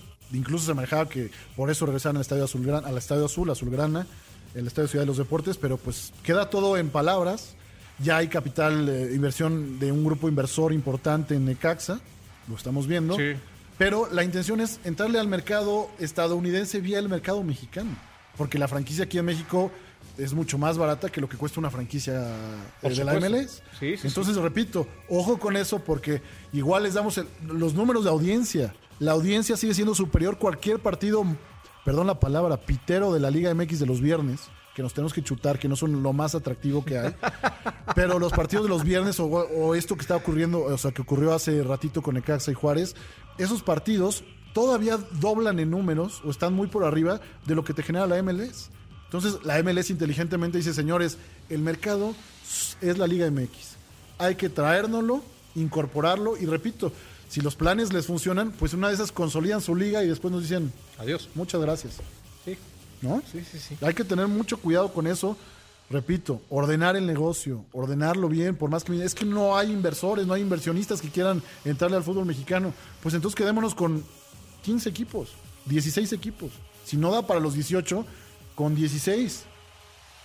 Y consolidemos el negocio, hagámoslo atractivo, que tengan buenos equipos, porque repito, hay siete equipos que no compiten para nada, por más que se metan a repechaje podrán dar un partido bueno en repechaje, pero ya la- las instancias finales van a ser los mismos peleando el título. Tigres, Monterrey, América, Cruz Azul y de repente será León o Pachuca. Y alguno que aparezca. Pero van a ser los mismos seis. Y Chivas de repente y, y Pumas a veces se subirá o no. Pero eso va a pasar en el fútbol mexicano si no se cuida. Que van, lo que era parejo en nuestras ligas, porque repito, tenían futbolistas destacados en cada equipo, había un killer en cada equipo, Sí, había un sí. referente. Ahorita no lo hay. Con todo el respeto, y de verdad, fue aniversario del Necaxa. Qué ánimos de ver a ese Necaxa de los noventas. Nos aventamos con este tema de la Liga MX que resultó por demás interesante, eh, que creo que vale la pena de pronto dar algunos puntos de vista porque se han cantado muchísimos proyectos, pero esos proyectos que lucen atractivos, eh, sí siguen en pie, siguen en camino en la Liga MX, pero eh, parece que difícilmente podrían cuajar. eh, por alguna u otra razón. Y antes de irnos a la pausa, les explicábamos a ustedes el por qué. Tiene mucha chamba que hacer Miquel Arriola, sinceramente. Es un tipo conocedor, es un tipo, eh, diría Hugo, que tiene la cabeza amueblada. Y Eh, que pero- tiene, está lleno de buenas intenciones. Está lleno de buenas intenciones, pero de pronto acabar con los vicios del fútbol mexicano no resulta fácil, pero tampoco resulta fácil si de alguna u otra manera pues no te animas a acabar, porque lo puedes hacer, ¿eh? Como manda más lo puedes hacer, por ejemplo, con los formatos estos que imperan en el fútbol mexicano, que apuestan a la mediocridad, que son tan malos, que ridiculizan sinceramente a nuestro fútbol. Ridiculizan nuestro fútbol. Y que aceleraran el tiempo, de- de- porque ¿cuánto dijeron que se, se iba a quedar fuera del descenso? Todavía dos años más, ¿no? Es, efectivamente. Deberían decir, señores, a partir del siguiente verano regresa el descenso. Y se acabó. Y vas a ver si no le metes presión a estos equipos Claro. para que se armen mejor, para que sean más inteligentes, para que administren mejor su dinero. Existiendo este tema del descenso-ascenso, esta dinámica tan valiosa, usted se va a acordar de mí cuando regresen, van a ver que los equipos van a contratar mejor, van a ser más inteligentes. Ni topes salariales, que empiecen a ajustar sueldos. No, no, no pueden, yo no estoy en contra de que el futbolista gane bien, pero dinamitaron el mercado a raíz de la transferencia de, creo que fue de Pizarro, que reventó el mercado. Se hablaron 14, 15 millones de dólares, que dije, bueno, lo que hayan pagado por Pizarro era una locura. Y se dinamitó el mercado y se pagan unos, siempre se ha pagado bien el fútbol mexicano, pero ahorita son unos sueldos exorbitantes que deben de meter orden porque no hay cartera que aguante y más si no hay los ingresos que estimaban y si permiten e- equipos sin historia, sin tradición, dime qué de atractivo tiene, perdón, con el debido respeto, venir a ver a, a Ciudad Universitaria Mazatlán o a Juárez. Claro. No hay, no hay un, o sea, por más que la gente extraña a su equipo, pues no te llama la atención. Y mira que Juárez apostó por Marco Fabián y pagó una fortuna y sal- sa- sabíamos lo que iba a pasar con Marco Fabián porque nos lo ha demostrado durante, a lo largo de su carrera. Es, que- eh, eh, los billetes no siempre te garantizan el éxito, pero bueno, e- esa chamba es, ardua y dura y, va a tener que ser eh, un poco más habilidoso el señor Miquel Arriola. Más destreza. En fin. Pumas de la universidad. Creo que hoy lo mejor de Pumas, Corozo, ¿no? ante el Puebla. Creo que es un jugador que demostró tener la picardía que todo el mundo esperaba. rápido, veloz, eh, encarador, marca un buen gol. eh, y ya sobre el final, bueno, pues un penal que marca el árbitro del encuentro y que convierte dinero después de no sé cuántos años que no marcaba gol. 930, Es broma. una cosa Una cosa brutal, ¿no? Creo que esa es la mejor noticia para Pumas. Pero fue de penal. Lo que está pa- padeciendo Dineno es que no lo ponen de cara a gol. Y no es que las falle, es que no lo ponen en situación de gol. Eso es lo preocupante sí, sí. para Pumas. Porque el tipo se, se desespera y se tiene que salir a buscar balones y a llevar agua a su molino. Y es lo que está padeciendo Pumas, que no, no llegan. No llegan. Estos refuerzos brasileños, pues poco y nada. El, eh, el argentino Batocchio. También que no se adapta al tema de que todavía le cuesta el tema de la altura. El no, as- lo de Gabriel Torres. Gabriel Torres No, que- es, es, eh, de verdad. Andrés Lilini, si te vas a morir de algo, o bueno, si te vas a morir de nada, es tu bronca, pero muérete de algo. O sea, realmente, ¿qué tendrá el panameño que no tiene Montejano? O sea, un, un tipo formado en las fuerzas básicas, de pronto traen un panameño, le tienes que dar minutos. Es un chiste en la cancha. Es un chiste en la cancha. Perdón que mencione tanto el ejemplo, pero es que alguna vez tuve una charla tan amplia con don César Luis Menotti que me decía, es que hay dos, hay dos futbolistas en uno solo. El que, el que la rompe en el entrenamiento y el que la rompe exclusivamente en la cancha, es decir, a la hora de los partidos. Pero ese que no la rompe en el entrenamiento, le tienes que dar por lo menos cinco oportunidades seguidas, decía el gran César Luis Menotti. Ahí te vas a dar cuenta si lo suyo es la cancha o lo suyo es el entrenamiento solamente. Pero si nunca vas a saber qué demonios te va a entregar en el terreno de juego independientemente de lo que te hagan en el entrenamiento y más si es de fuerzas básicas, pues entonces no tiene razón de ser el futbolista, ¿no? Al final de cuentas, ¿qué quiero decir con esto? ¿Por qué no ha tenido una inercia de minutos el jugador que usted me diga en la delantera de Universidad Nacional emanado de fuerzas básicas? Bueno, yo le puedo garantizar que Montejano no gana ni la mitad de lo que hoy le están pagando a Gabriel Torres. Muérete con tu gente, por lo menos. Lo que hizo hoy el panameño es. ¿Viste la que falló? Sí, no, qué cosa. Es, es brutal. Y, y no, no se me hace un mal futbolista, pero hay tipos que no, no, no, no llegas fino al equipo, no embonas, no, no la encuentras y te pasan estas situaciones que yo creo que ya oportunidades ha tenido de sobra. Al principio es bueno, llegó a mitad del torneo, en lo que se adapta, pero ya hizo pretemporada con el equipo. Ya debería ser referente y decir, señores, aquí me trajeron para hacer goles o por lo menos hacer una dupla con dinero y que funcione. No está funcionando. Y Lilini, yo entiendo la situación. Mira, la afición afortunadamente no se puede eh, retratar en el estadio, no puede estar presente en el estadio por temas de pandemia, porque la directiva así lo decidió, porque ahí está el tema de la unidad de, vacunación, etcétera, etcétera, eh, loable. Pero si estuviera la afición, bueno, sería una de reclamos. Hoy ya vimos la primera convocatoria de más de 200 aficionados con mantas eh, repudiando y recriminándole a la directiva. Tampoco creo que, que o sea, yo, yo sé que la afición se desespera, pero la situación de Pumas es complicada. La administración anterior la dejó con muy malos números. Y yo esto que está pasando en Pumas, te soy honesto, lo esperaba con la salida de Mitchell. Yo no me esperé jamás que el Lini tuviera el primer torneo que tuvo y que llegaran a la final y que llegaran a pelear el título de liga. Para mí eso era un espejismo porque sabíamos que aparecía Iturbe con unos golazos, Talavera te salvaba partidos, cosas que no, se, no vuelven a pasar en 10 torneos. Sí, una bonita casualidad del fútbol. Y ahorita yo lo que está pasando con Pumas es lo que yo esperé que sucediera desde la época de Mitchell. Y Mitchell abandonó el barco a tiempo porque desde adentro se dio cuenta, este barco va a la deriva, no va a haber refuerzos y lo que yo pido no me lo van a traer. Señores, muchas gracias, con permiso, hasta luego. Y lo dijo Michel en varias entrevistas, ya estando en España, antes de dirigir al Getafe, decía, lo que pasa es que este proyecto no tiene alma, no tiene espíritu. Y un proyecto sin espíritu, pues normalmente va a la deriva. Y cuando Lilini llega a la final, ya ves, Michel, pues, ¿cómo crees? Cómete tus palabras. Y hoy vean al... Bueno, no fue campeón Pumas, ¿eh? Ojo. Una final pavorosa ante León. Y ahora la realidad de Pumas es esta. Tienes razón, mi querido Hugo, eso es lo que se esperaba después de Michel. Por eso digo Michel. que, que la afición entiendo que esté molesta, pero si ven el plantel, están para competir, para pelear el 12, el 11, o sea, pueden competir, porque plantel, pues muy limitado y lo que quieras, pero un 11 sí te pueden armar. Un 11 competitivo, si, si no hay lesiones, puede salir adelante. Pero de ahí que peleen el título, por eso repito, la afición de Pumas igual se engañó con ese primer torneo de Lilini y creyeron que, no, bueno, los chavos ya están consolidados y los chavos, con bajas importantes como la de Gutiérrez, que era un tipo que venía, venía ahí eh, levantando la mano. Ahora aparece el chico este Marco García que tuvo un problema tanto de lesión como eh, fuera, fuera de la cancha. Tiene buenas cosas. Eric Lira no es un mal futbolista, pero creo que el peso trae ya al Chispa Velarde para arropar a los jóvenes. O sea, es un movimiento ya desesperado. Es decir, Chispa, tienes que eh, enseñarles lo que es la filosofía Puma.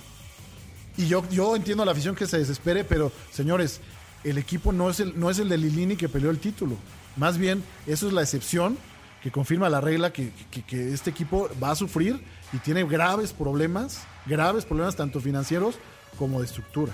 Ojalá y pueda Chucho Ramírez y, y Leopoldo Silva enderezar la nave y nos den cinco años maravillosos que puedan consolidar un proyecto importante, pero si ya empieza la afición a presionar así, yo no veo que esto llegue a buen puerto. Ojalá y los Pumas se recuperen por el bien del torneo y que la cantera empiece a dar futbolistas a Racing. Bueno, con gol de el señor Corozo y Dineno gana el equipo de Universidad Nacional dos goles por cero a una franja del Puebla que no es ni la mitad de lo que demostró, por cierto, la campaña anterior con Larcamón. Vamos a escuchar las reacciones de Andrés Lilini, técnico de Pumas, luego de este triunfo que obtuvieron a mediodía en Ciudad Universitaria. Le dedicamos el triunfo a la gente, principalmente a la gente que, se manifiesta, no, no, se lo dedicamos, se lo dedicamos. Acá hay, un gran trabajo de todos nosotros atrás, conjuntamente con la directiva, entonces es un regalo para ellos. La victoria por los tres puntos era necesaria, era única, era lo que nos teníamos que sacar de encima y la gran presión que fue. El oxígeno para el proyecto, los proyectos creo de que están, los proyectos tienen cabeza y los resultados los hacen fuertes, eso es una realidad. Bueno, ahí las declaraciones de Andrés Lilín, un poco defendiendo, por supuesto, la parte directriz, la parte directiva, eh, que le ha respaldado, que en su momento le extendió contrato. Si no mal recuerdo, el contrato de Lilín concluye en el 2022. En el 2022, eh, vamos a ver si este contrato se cumple a cabalidad o este proceso de Andrés Lilini. Lo cierto es que. Va a aguantar, eh, yo creo que salvo ¿sí? que ocurra una tragedia, porque ¿quién va a venir? ¿Quién va a tomar estos Pumas? Sí, es, es, es, complicado. Se hablaba también de Jaime Lozano y lo platicábamos en días pasados con el señor Juan Carlos Veraza en Palabra del Deporte. Eh, es complicado. Sería, es, un, sería, un, grave error de Jimmy. ¿eh? Sí, sí, sí, sí. Sería muy arriesgado por parte de, de, de, de Jaime Lozano. Bueno, eh, Pumas posterior tendrá que visitar a los Diablos Rojos del Toluca. Un buen examen, sinceramente, y posteriormente tendrá que eh, enfrentar al equipo de Chivas Rayadas del Guadalajara y después visitar a León. Eh, tres partidos que tienen Bravo. su exigencia, ¿no?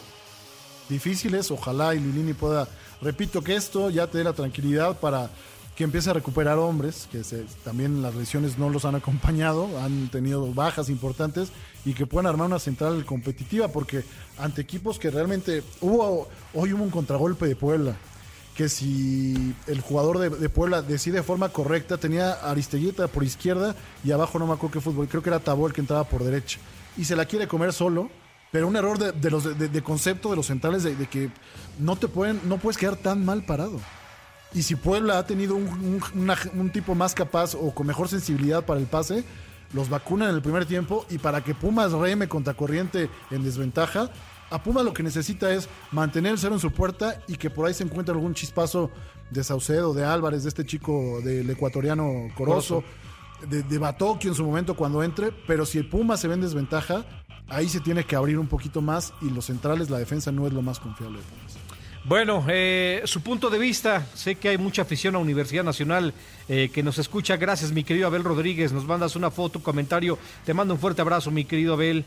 Eh, llegando tarde, no, para nada, mi querido Abel. Siempre eres bienvenido. Te mandamos un fuerte abrazo. Por cierto, tu máquina celeste de Cruz Azul. Ayer, si no fuera por jurado, eh, que no fue ningún partido, o sea, ligeramente ya si se trata de sacar una conclusión luego de una pregunta de quién fue mejor en el partido, creo que San Luis fue mejor en el partido, ya sobre el final del partido. Y con el detalle que del te mismo, digo, perdón. el primer tiro a puerta se dio al 54. Una cosa de verdad era para sacarte los ojos con una cuchara, porque los, el, partido no acompañó. Cuando esperamos a esta máquina que venía a hacer buenos juegos contra Toluca, que, que contra Monterrey se, se veía espíritu. Yo esperaba ver a Romo, pero sigue el tema de las vacaciones. Y lo destacado ahí, mi estimado Abel, si tuviste ver el oportunidad de ver el juego, fue lo del Catita Domínguez. Los 500 partidos con la máquina, con un solo club, con este, con el club con el cual debutó, creo que es lo más destacado porque el partido, salvo las buenas atajadas de jurado, que nos sorprendió. Yo creí que iba Gudiño de inicio. Sí, yo también. Y llegó jurado, pero no acompañó para nada el juego. Ojalá y la máquina no entre en estos eh, montaña rusa así de subida y bajada, porque si no, mi gallo se cae para repetir. Bueno, ya es gallo del señor Villagómez, sí. es bueno, en automático. ¿Y quién creen que nos acompaña esta noche de nueva cuenta? Adivine usted. Bueno, le atinó. El hombre de las multitudes. El hombre de las disciplinas deportivas. El que está en básquet. Y si no está en básquet, está en béisbol. Y si no está en béisbol, está en fútbol. Y si no está en fútbol, está en box. Y si no está en box, está en boliche. Y así nos podemos ir. Y si no en una cantina. Y ¿no? si no en una cantina. O. Era frecuente. Emanuel Campa, bienvenido a Imagen Deportiva. Christopher, ¿qué tal? El gran juego para ti, un gran gusto volverte a ver. Otra vez a la distancia increíble que no nos pudimos ver en, este, en esa en, en mini estancia que tuve en la Ciudad de México. Oye, está padre tu nave, ¿eh? Y, y, bueno, pues aquí de vuelta para hablar otra vez de dos temas, porque bueno, este fin de semana, él, no estoy seguro si es el mejor boxeador de la época, para mí lo es, habrá quienes puedan decir que es Floyd Mayweather, Habrá algunos que se atrevan a decir que es Saúl Álvarez, yo creo que es discutible al menos, eh, pero creo que Manny Pacquiao para mí es el mejor boxeador de los últimos 20 años. Y el día de ayer ya con 42 años de edad apuestas ante un, digamos, era un campeón mundial, Jordanis Ugas, digamos que desconocido un poco por, por el amplio eh, eh, gente que conoce de boxeo, pues ayer una sorpresa porque este cubano sorprendió al mundo y gana una clara decisión unánime sin que se vean tan mal Manny Pacquiao. ¿eh? Me parece que, que realmente le pesaron los años, le pesaron también la ausencia, dos años, 23 meses sin subirse a un ring de, de, de, de, Manny Pacquiao, pues ayer marcó, me parece eso, la diferencia y es probable que hayamos visto la última pelea de Manny Pacquiao. Yo no estoy tan seguro, ¿eh? Por ahí creo que el año que viene va a haber elecciones en Filipinas. Manny Pacquiao quiere ser presidente de, su país y creo que una peleita a finales de diciembre, ¿por qué no una revancha contra Floyd Mayweather? Es lo que podría eh, convenir. Vamos a ver si después de la derrota, de cómo se vio hoy, a ver qué pasa con, este filipino. Insisto, para mí el mejor boxeador de la última época. Campa, ¿había necesidad de esta? ¿Cuáles fueron los motivos que orillaron a Manny a, aceptar esta pelea? ¿Era exhibición? ¿Era estar en la palestra? ¿Volver a sentir esa sensación de subirse a un ring? Eh, porque francamente, eh, no digo que no compitiera, pero, pero si, si tiene pensado continuar esto por tema de popularidad, porque su nombre siga eh, sonando, va a ser tristísimo una despedida. O sea, a mí, yo quiero recordar a Manny Pacquiao por lo gran. Sé que esto no lo va a opacar, pero va a quedar ese, ese trago amargo de verlo despedirse así. No le veo ningún sentido, Campa. ¿Tú le ves algo positivo a esto? Sabes que yo no lo vi tan mal ayer a Pacquiao. Yo creo que con una preparación, ya después de haber tenido esa pelea, ya con, que su próxima pelea sea en cuatro o cinco meses, no que pasen otros dos años, creo que por ahí nos podría dar un buen show para finales de 2021. Sí, yo, yo al menos, yo sí creo que podría tener una gran despedida, que ahora sí diga, esta es la última pelea ya, definitivamente, insisto, ¿por qué no pensar en revivir un hombre como, como Floyd Mayweather, que por ahí estado haciendo peleas de exhibición? Y, y, muchos dirán, ¿quién es Hugo? Bueno, era el vigente campeón de la Asociación Mundial de Boxeo, entonces creo que que sí tiene su mérito haber hecho pelea, incluso porque yo vi el primer round y yo dije, eso va a terminar una paliza a favor de Manny Pacquiao, pues obviamente Ugas pues compuso totalmente el camino y se terminó llevando prácticamente de calle la pelea, pese a un golpe bajo, le quitaron un punto todavía a, este eh, peleador cubano ya de 35 años, ¿eh? no, es un, no es un jovencito, obviamente es que los cubanos pues no empiezan su carrera profesional hasta que abandonan la isla y bueno, caso, este fue el caso de Ugas que tiene apenas 10 años como profesional, bueno ya de lo que pasa a Ugas nadie le va a quitar su momento de gloria ayer, difícilmente creo, seguramente va a tener más peleas, va a seguir defendiendo ese campeonato, pero no creo que encuentre un momento más de gloria que haberle ganado al mejor boxeador, a uno de los mejores boxeadores de todos los tiempos. Yo, yo estoy totalmente de acuerdo contigo. Lo que significa Manny Pacquiao en el boxeo es maravilloso. Un tipo eh, estratégico, escurridizo, muy dinámico, con una pegada impresionante. Eh, y pues me vienen a la mente varias peleas, mi querido Manuel Campa, sobre todo con mexicanos. De hecho, en una entrevista decía Manny Pacquiao que sus rivales más fuertes, los que realmente le metieron aprietos, fueron mexicanos. Eh, pero tú, por supuesto, eh, nada más. las, tres que tuvo, las cuatro, perdón, contra Márquez, las tres contra Herrera, realmente sí, ahí lo vimos contra Margarito, creo. Eh, contra el, Eric, el terrible Morales. Sí, sí, sí. Morales que, que pasó mucho tiempo siendo el único mexicano que le había ganado hasta que vino ese espectacular knockout de Juan Márquez. ¿Qué, qué pelea recuerdas? ¿Qué, qué, cuál te quedó, eh, mi querido Manuel Campa, en la memoria de Manny Pacquiao con o sin mexicanos enfrente? Ah, creo que esa, con la segunda contra, contra Eric Morales, realmente ahí se vio pues, increíble lo que, lo que hizo. Eh, en la saga contra Juan Manuel Márquez, me gustó la segunda. En la tercera, yo siento que Juan Manuel Márquez la, la, la, la ganó fácil. De hecho, ayer discutíamos con, con, las personas con las que estaba viendo la pelea que probablemente haya sido todavía más clara la victoria de Juan Manuel Márquez en esa tercera pelea que la de Ugas anoche. Afortunadamente, ayer no hubo de esos capítulos negros con los jueces en, en Las Vegas. Ganó, ganó, ganó justamente. Pero sí, yo creo que todas sus peleas por ahí, contra Ricky Hatton, por ahí, contra Floyd obviamente a nadie, a, nadie le gustó. Creo que la, Manny Pacquiao dejó de ser espectacular a raíz del knockout que le propina Juan Manuel Márquez en el 2011. Ya después de eso ya ha sido ese boxeador tan intenso como, como lo habíamos visto. Si me preguntas por cuál, yo me quedo con esa, con la segunda contra Eric Morales. Bien, ¿algo más de boxeo, Manuel?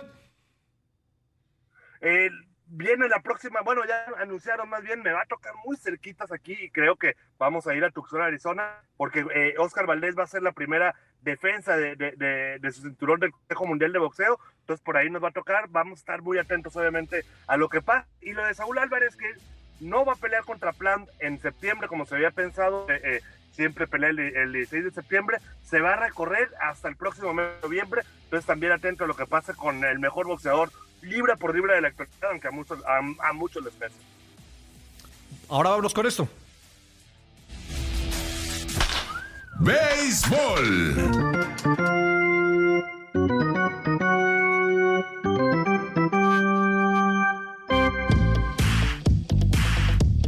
Bueno, Emanuel Campa, en la Major League Baseball pasan los meses, pasan las semanas y las cosas se ponen cada vez mejor. Adelante, Emanuel.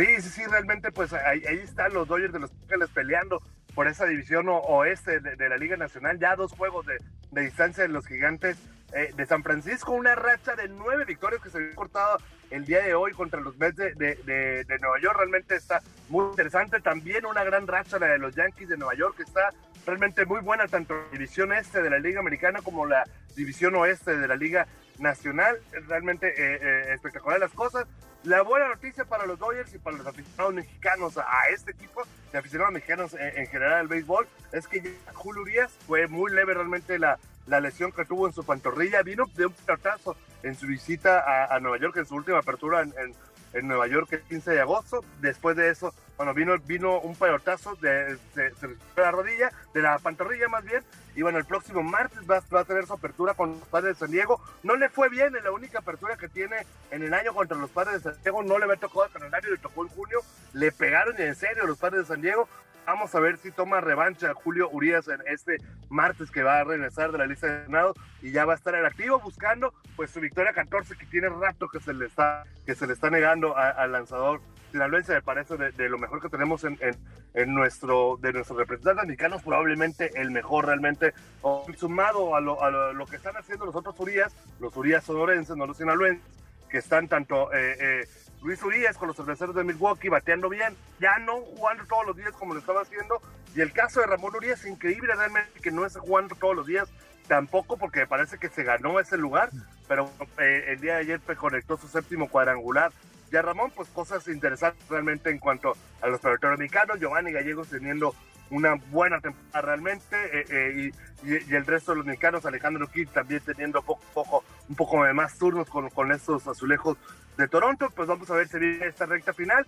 Y también quería hablar porque está buenísimo realmente los encuentros de la Liga Mexicana de Béisbol, eliminaron al gran favorito de muchos, a los Olmecas de Tabasco. En cinco juegos se van el día de hoy, pierden contra los Leones de Yucatán. Es la única serie que está terminando por el momento. Ya ganó Rieleros de Aguascalientes, le volvió a pasar lo mismo a los Mariachis de Guadalajara que ganaron sus primeros tres juegos contra, contra Laguna, después perdieron los siguientes tres, terminaron por ganar el último, ahora le ganan los primeros tres juegos a Aguascalientes, pierden los siguientes dos, van a regresar a, a, a Guadalajara el próximo martes para intentar finiquitar esa serie y ponerse como finalista de la zona norte. En la zona sur ya platicábamos lo de Yucatán y Diablos va a perder el día de hoy. Un gran trabajo de Ryan Verdugo por allá en Veracruz. Se va a poner 3-1. Esta serie apenas va en el cuarto juego. Mañana jugará en el quinto por, por allá en el puerto y el equipo de Monclova está evitando por segundo día consecutivo la eliminación. Otra serie que seguramente que se podría ir ya a seis juegos para regresar a la frontera Tijuana. Está realmente muy bueno esos playoffs de la Liga Mexicana de Béisbol. Bueno, y le estaremos dando con muchísimo gusto eh, seguimiento, mi querido Emanuel. Eh, ¿Algún último apunte que tenga que ver con la pelota, la pelota caliente? Hablar tantito de la selección mexicana 23, ya hay manager, va a ser Enrique Cherreyes, el Mundial Sub-23 en Ciudad Obregón y en Hermosillo, Sonora, en los dos estadios, tanto el de los Yaquis como en los Sonateros. Vamos a estar pues, muy atentos a la información que se genere de ese campeonato. Hay que recordar que México es el vigente campeón de ese torneo que lo ganaron en el 2018 por ahí en Colombia. Bueno, oye, eh, mi querido Manuel, te agradecemos mucho tu participación. Nada más, eh, ¿qué ¿en qué nave andas trepado? es la nave de mi primo y calculé mal el tiempo porque veía que estaba muy fresquecito afuera. Dije, ah, en el arriba del carro puede estar bien. Oh, hace un calor espantoso realmente aquí en Arizona. Bueno, pues síguela pasando muy bien, mi querido Manuel, disfrutando y como siempre con profesionalismo. No te vayas a ir por unas buchonas. No, no entiendo a qué te refieres, pero no voy a preguntar. Saludos. Te mandamos, te mandamos un fuerte abrazo, Emanuel, y seguiremos en contacto contigo, si me lo permites, o son- si no lo permites, eh, en palabra del deporte. Sí, ahí vamos a estar con mucho gusto. Gracias, gracias, mi querido Emanuel. Te mandamos un fuerte abrazo. Eh, ¿Tú no las conoces? No, no, no. yo no. Campa sí. Cam- Campa sí. Sí, no, bueno, se campa eh, seguramente, seguramente sí. Arroba C Rivera Deportes, arroba HVD79. eh, le agradezco muchísimo a Francisco Mechum. eh, el Pac-Man, ya es tiempo de decir gracias. Boxeo. Eh, bueno, eh, tú eres uno de los que Sí, apoya ya, ¿para qué? ¿no? Es- es- esta parte. Entiendo que les cuesta trabajo, pero hay Sí. que curar los guantes a tiempo. ¿Cuántos, cuántos deportistas, no? El, bueno, el caso reciente, por supuesto, Roger Federer, que ha anunciado se ausentará en lo que resta del 2021, se va a eh, operar una de sus rodillas. Nadal. Estará regresando. Nadal, que tiene que ser más selectivo con su calendario, también le dice adiós a este, eh, a lo que resta de este 2021. En fin, tantos y tantos deportistas que les cuesta trabajo decirle adiós al profesionalismo. No es cosa sencilla, no es cosa fácil. Y es que pues, ha resultado ser su vida, ¿no? Lo que les dio para comer, lo que les generó, por supuesto, fortuna. Lo que los hizo populares al final de cuentas, eso es, eso es importante. Pero pasa en todos los negocios, sinceramente, pasa en absolutamente todos los negocios. Nosotros vamos a ir a la pausa y al regresar vamos a platicar largo y tendido de deporte federado, deporte amateur. Ya no es rumbo a Tokio 2020, ya Juegos Paralímpicos en forma, se desarrollaron eh, los Juegos eh, convencionales y posteriormente, bueno, estos Paralímpicos y con muchísimo gusto le estaremos dando una actualidad al respecto de ello. Volvemos. Recta final, recta final de palabra del, de, de palabra del deporte, ¿eh? de imagen deportiva, imagen deportiva. Suele pasar. Palabra del deporte. Palabra del deporte es mañana. Eh, con el señor Hugo Villagómez, Juan Carlos Veraza, el señor Pablo Carrillo y su servidor. Eh, mi querido señor Hugo Villagómez, el equipo de los Tuzos del Pachuca le está pegando al cuadro de gallos del Querétaro. eh, si no me falla. Ah, no. 1-0. 1-0, 1-0, es cierto. 1-0 va ganando que- Pachuca. Repito, a los equipos que no tienen punch se les complica un mundo, un mundo el tener, eh, lograr posicionarse este, para, para remontar el partido y, y empatarlo. De verdad, pues luce complicado el panorama también para Gallos. ¿no? Sí, luce bastante, bastante complicado. Eh, por parte del equipo de los Tuzos del Pachuca, Gustavo Cabral al minuto 20 marcó el único tanto hasta ahora de 44 minutos. Eh, partido que, por cierto, usted eh, puede apreciar a través de las pantallas de imagen televisión. Ahí está todo el equipo de trabajo para esperarle. Si quiere, bájele al volumen, escuchen a nosotros o viceversa, ¿no? O sea, vea cómo nos movemos, etcétera, y desarrollamos acá imagen deportiva. Eh, bueno, ya tenemos a Saúl Trujano. Mi querido Saúl Trujano, ¿cómo estás? Buenas noches, bienvenido a Imagen Deportiva. No había tenido la oportunidad de, en este espacio, charlar contigo y agradecer eh, toda esa previa que tuvimos rumbo a Tokio 2020. Durante, por supuesto, Tokio 2020, que estuviste aquí con Hugo Villagómez, con todo el equipo de trabajo, y no me queda más que agradecerte a ti, agradecerle a Hugo eh, con, de, esta, acerca de esta gran colaboración que tuvieron eh, y cobertura, por supuesto, de estos Juegos Olímpicos. Mi querido Saúl, te lo aprecio muchísimo. ¿Cómo estás, Christopher? Buenas noches, saludos para Hugo. Pues el agradecido soy yo porque, como se lo decía hace un par de semanas precisamente a Hugo Villagómez, eh, es un lujo que nos den la oportunidad, a mí y a Eda en muchas ocasiones también, de poder platicar unos minutos cada semana de deporte olímpico. Eso creo que no lo puede tener ningún medio en México y nosotros somos muy afortunados de tener el apoyo de Hugo, el apoyo de ti, de todo el equipo, por supuesto, de la producción, para poder estar con ustedes cada semana. Oye, Saúl, buenas noches. Gracias por las palabras. Y buenas noticias sub-20. Estos jovencitos parece que, que traen cosas importantes para, para el deporte mexicano, Saúl. Sí, la verdad es que fantástico, ¿no? Sobre todo la historia de Luis Avilés, este muchacho de 400 metros planos, que es subcampeón mundial sub-20. Eh, lo que son las cosas, ¿no? Es muy interesante. México gana muchísimas medallas a nivel mundial en categorías con límite de edad, así como en el fútbol. Pero luego cuando, cuando se trata de llegar a las categorías mayores, pues desafortunadamente ya caen las medallas a cuentagotas, ¿no? En este caso, Luis Avilés, que hace eh, allá en Nairobi, en la sede del Mundial de la Federación Internacional de Atletismo, hace 44.95. 44.95 significa el segundo mejor tiempo en la historia de México, solo detrás de Alejandro Cárdenas, y Alejandro Cárdenas lo marcó eh, a mucha más edad, no siendo sub-20, pero además significa que él hubiera estado con ese 44-95 en la final olímpica. De ese tamaño es el, resultado que acaba de tener este muchachito mexicano. Eh, vamos a ver, creo que ilusiona, emociona tener un resultado así, pero bueno, todavía falta porque hay que consolidar esto en la categoría mayor y ahí es lo más difícil. Y esto simple y sencillamente se consolida, mi querido Saúl, pues con lo que tanto se pide, ¿no? Para el deportista, es decir, seguimiento, respaldo, fogueo, eh, todo eso que debe de tener, herramientas que deben de tener eh, los deportistas de alto rendimiento.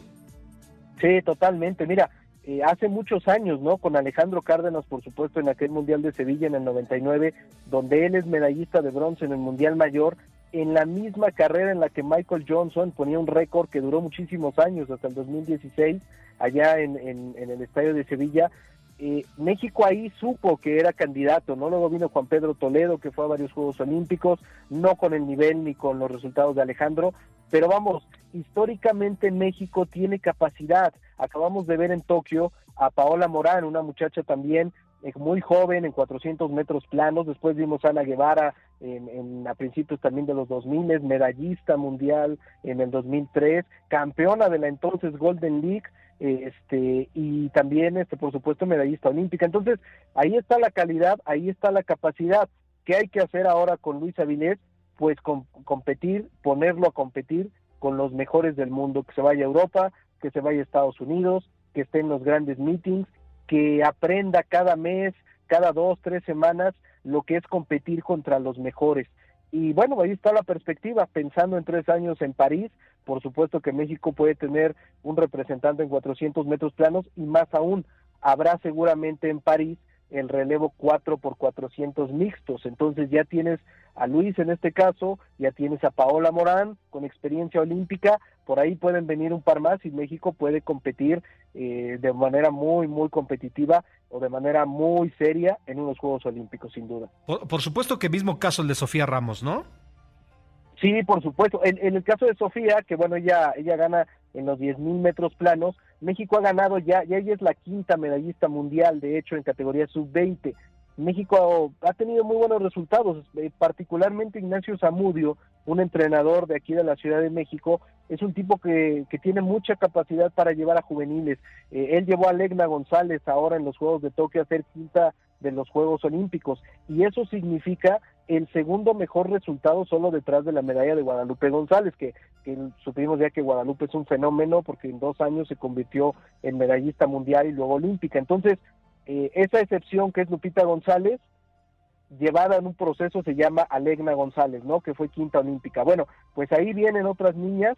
México ya ha tenido en muchas ocasiones un resultado similar, pero lo mismo de siempre. ¿Por qué luego esas cuatro medallas mundiales sub-20 no terminan siendo medallas olímpicas, no terminan siendo medallas mundiales? Algo se está haciendo mal en el proceso para llegar a la categoría mayor. Tienes toda la razón y la verdad es que eh, para depurar precisamente todos esos malos vicios. toma su tiempo, toma su tiempo, sinceramente, mi querido Hugo Gómez. No, y, preguntarnos, Saúl, eh, sé que es complicado definir o, explicar por qué pasa eso, pero si, si, ya tienes al talento, si estás viendo que está dando resultados, ¿qué es lo que, o sea, cuál es el paso que está faltando para acompañarlos y que exploten ya a un nivel no, digamos profesional, pero una categoría ya eh, en el que compitan con los mejores del mundo en, Juegos Olímpicos o en campeonatos mundiales. ¿Qué está, ¿Cuál es el paso que está faltando? Porque talento ya vimos que existe, Saúl. Sí, mira, yo creo que hace por lo menos unos cinco o seis años que la calidad de los deportistas mexicanos ya superó la capacitación de los entrenadores en este país en general. Los deportistas son mejores de lo que son los entrenadores y entonces eh, no están bien llevados sus procesos, hace falta una capacitación muy amplia de entrenadores, hacen falta programas, hace falta pensar a largo plazo. Y ayer platicaba con Manuel Sayas, que es el entrenador que diseñó la estrategia para Aremi Fuentes, aunque luego no lo quisieron llevar a los Juegos Olímpicos, pero bueno, él tiene la responsabilidad y me decía rápidamente un elemento central.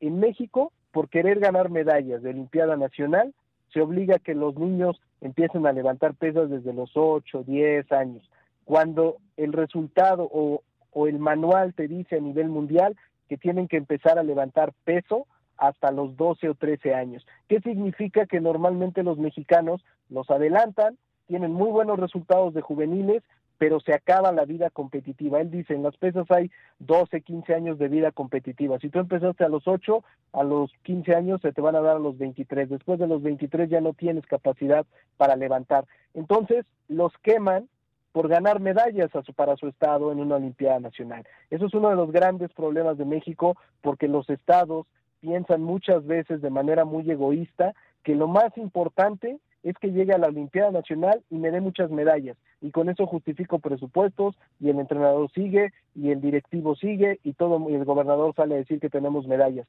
Pero nos estamos acabando las medallas olímpicas y mundiales pensando en chiquito.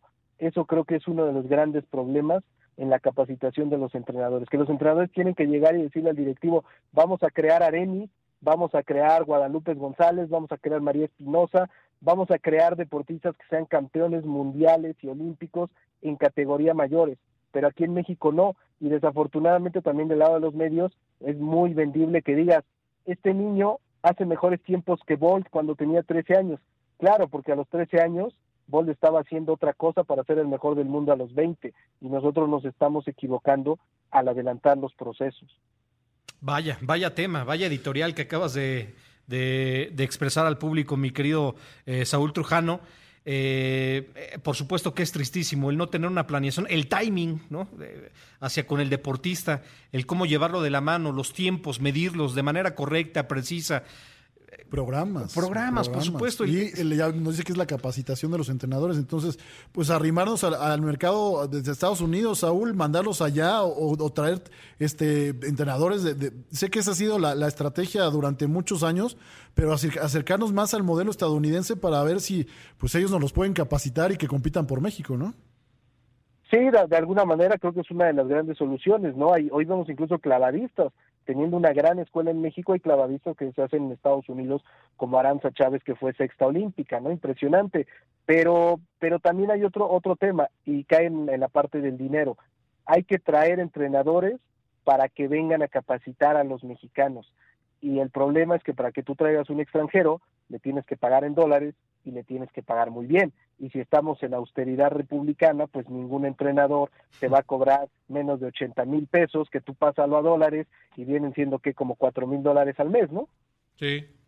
Entonces, 4 mil dólares al mes, pues son entrenadores que se quieran salir de su país, no vas a encontrar nada del alto nivel. El alto rendimiento hoy es muy caro y hay que invertirle y me parece que vale la pena invertir en ese tipo de gente. Tenemos historias fantásticas, Raúl Barreda, eh, Jersey Hausleber, eh, Pietrovsky en la velocidad, quienes ustedes quieran. Pero esos entrenadores vienen y el chiste es que dejen escuela, no que sean egoístas, ¿no? Entonces, me parece que, que ahí México tiene mucho que trabajar y mucho que explotar también. Bien, mi querido Saúl Trujano, ¿algún último apunte antes de despedirnos?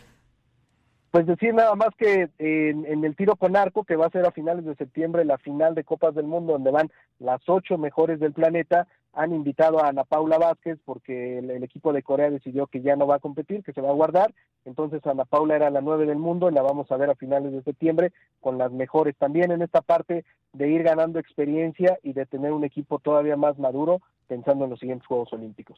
Bueno, mi querido Saúl, estaremos atentos a todos esos temas y por supuesto a todo lo que se vaya generando en el deporte olímpico porque vienen sinceramente meses, meses eh, eh, pues eh, muy interesantes en el deporte federado. Eh, puede haber transiciones incluso a futuro, en un futuro inmediato. Eh, vamos a ver qué es lo que ocurre con el deporte amateur en nuestro país y de ello estaremos atentos, Saúl, y yo te mando por lo mientras un abrazo. Muchas gracias, Christopher. Un abrazo para todos y feliz semana. Gracias. Ahí está Saúl Trujano. Hemos llegado al final de Imagen Deportiva, mi querido Hugo Villagómez. Listo. Pues nos escuchamos el próximo domingo. En internacional ya no pudimos hablar, pero nada destacado de los futbolistas mexicanos. Bueno, eh, y le estaremos, por supuesto, dando seguimiento a este tema. Sigue ganando Pachuca 1 por 0 al equipo de Gallos del Querétaro. Gracias, Connie.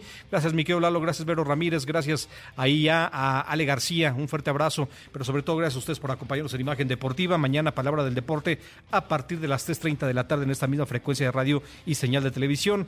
Mi nombre es Christopher Rivera y será hasta dentro de muy poco. Buenas noches.